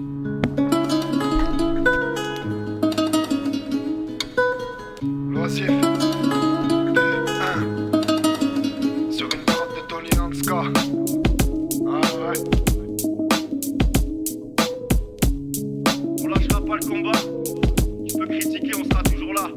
Toujours enfant pour écrire contre ces gens qui nous fatiguent. J'ai beau chercher de l'or, je ne trouve que rature sous ma mine. Chacun son sort, plus de magie, je vois que des tours. J'ai jamais mangé de caviar, mais je sais déjà que ça me dégoûte. Faut plus qu'on les écoute, mais entre nous c'est important, il faut s'entendre. Suivi par la foule car on n'a jamais fait semblant. Hein, continuez de nous mentir, ensemble on va grandir, on va vous anéantir. Chaque jour faudra qu'on ose et mieux vaut tard que jamais. Ton fils le pacifiste est devenu lanceur de pavés. Pour accomplir ses rêves, faudra faire des sacrifices, tout en restant soi-même sans paraître et artifice. De fortes impressions et je vous parle pas de photocopie. J'aurais jamais eu de terrain si j'avais pas de monopoly. Pour pouvoir s'élever, ils nous baisent en sous-marin. En bas y'a rien qui va, mais on te dira que tout va bien. Ouais, je descends de chez moi, je vais taper mon FK. Maintenant j'ai un toit au-dessus de moi, donc ne t'en fais pas. De quoi les autres t'ont fait part. On a grandi en étant des amis, aujourd'hui on s'envoie des douilles au lieu des faire part. Cocaïne à réglisse, protège tes gosses si tu veux pas qu'ils glissent. Sur le terrain y a la police, y a pas qui blisse. Dis pas aux minots qu'on arrache de l'or comme dans la Camorra. C'est mort, y a plus rien à gratter dehors, y a que des caméras. Pas de pot de vanille de subvention, crois pas qu'on se la fait à la bien. Des politiques sous tension, bacs que pétard à la main, je peux pas payer ta rançon. C'est très bien que tu paradin, mais j'ai que la poussière sous le tapis, j'ai pas eu celui d'Aladin. Je me balade comme un paladin, dans un délire aérien. Si j'ai pas un cercle pas la main, je suis dans un délire galérien. Anonymous, casa des papels pour la reprise du masque. Je tape que des pompes et du poulet, je suis dans le délire prise de masse. Je te vois poser sur la touche, j'écoute ton rap, faut que tu cesses. Je sais pas combien tu touches, mais t'es meilleur à grave la cesse. Pas du genre à faire la sieste, personne m'assure, faut que je graille. J'espère avoir le fruit de mon travail avant mes funérailles. Et je peux te dire que jusqu'ici ma vie c'était de la ferraille. Jour après jour, plus j'avance et plus je vois le train qui déraille. Je fais tout pour pas couper les ponts, je vois plus la vie en HD. J'essaye de pas péter les plombs, de pas finir en HP. J'espère que tu feras pas le con, tu te rappelleras que je suis un bon quand je serai à deux doigts de réussir et que l'album faudra l'acheter. Je tout pour pas couper les ponts, je vois plus la vie en HD. J'essaye de pas péter les plombs, de pas finir en HP. J'espère que tu feras pas le con, tu te rappelleras que je suis un bon quand je serai à deux doigts de réussir et que l'album faudra l'acheter.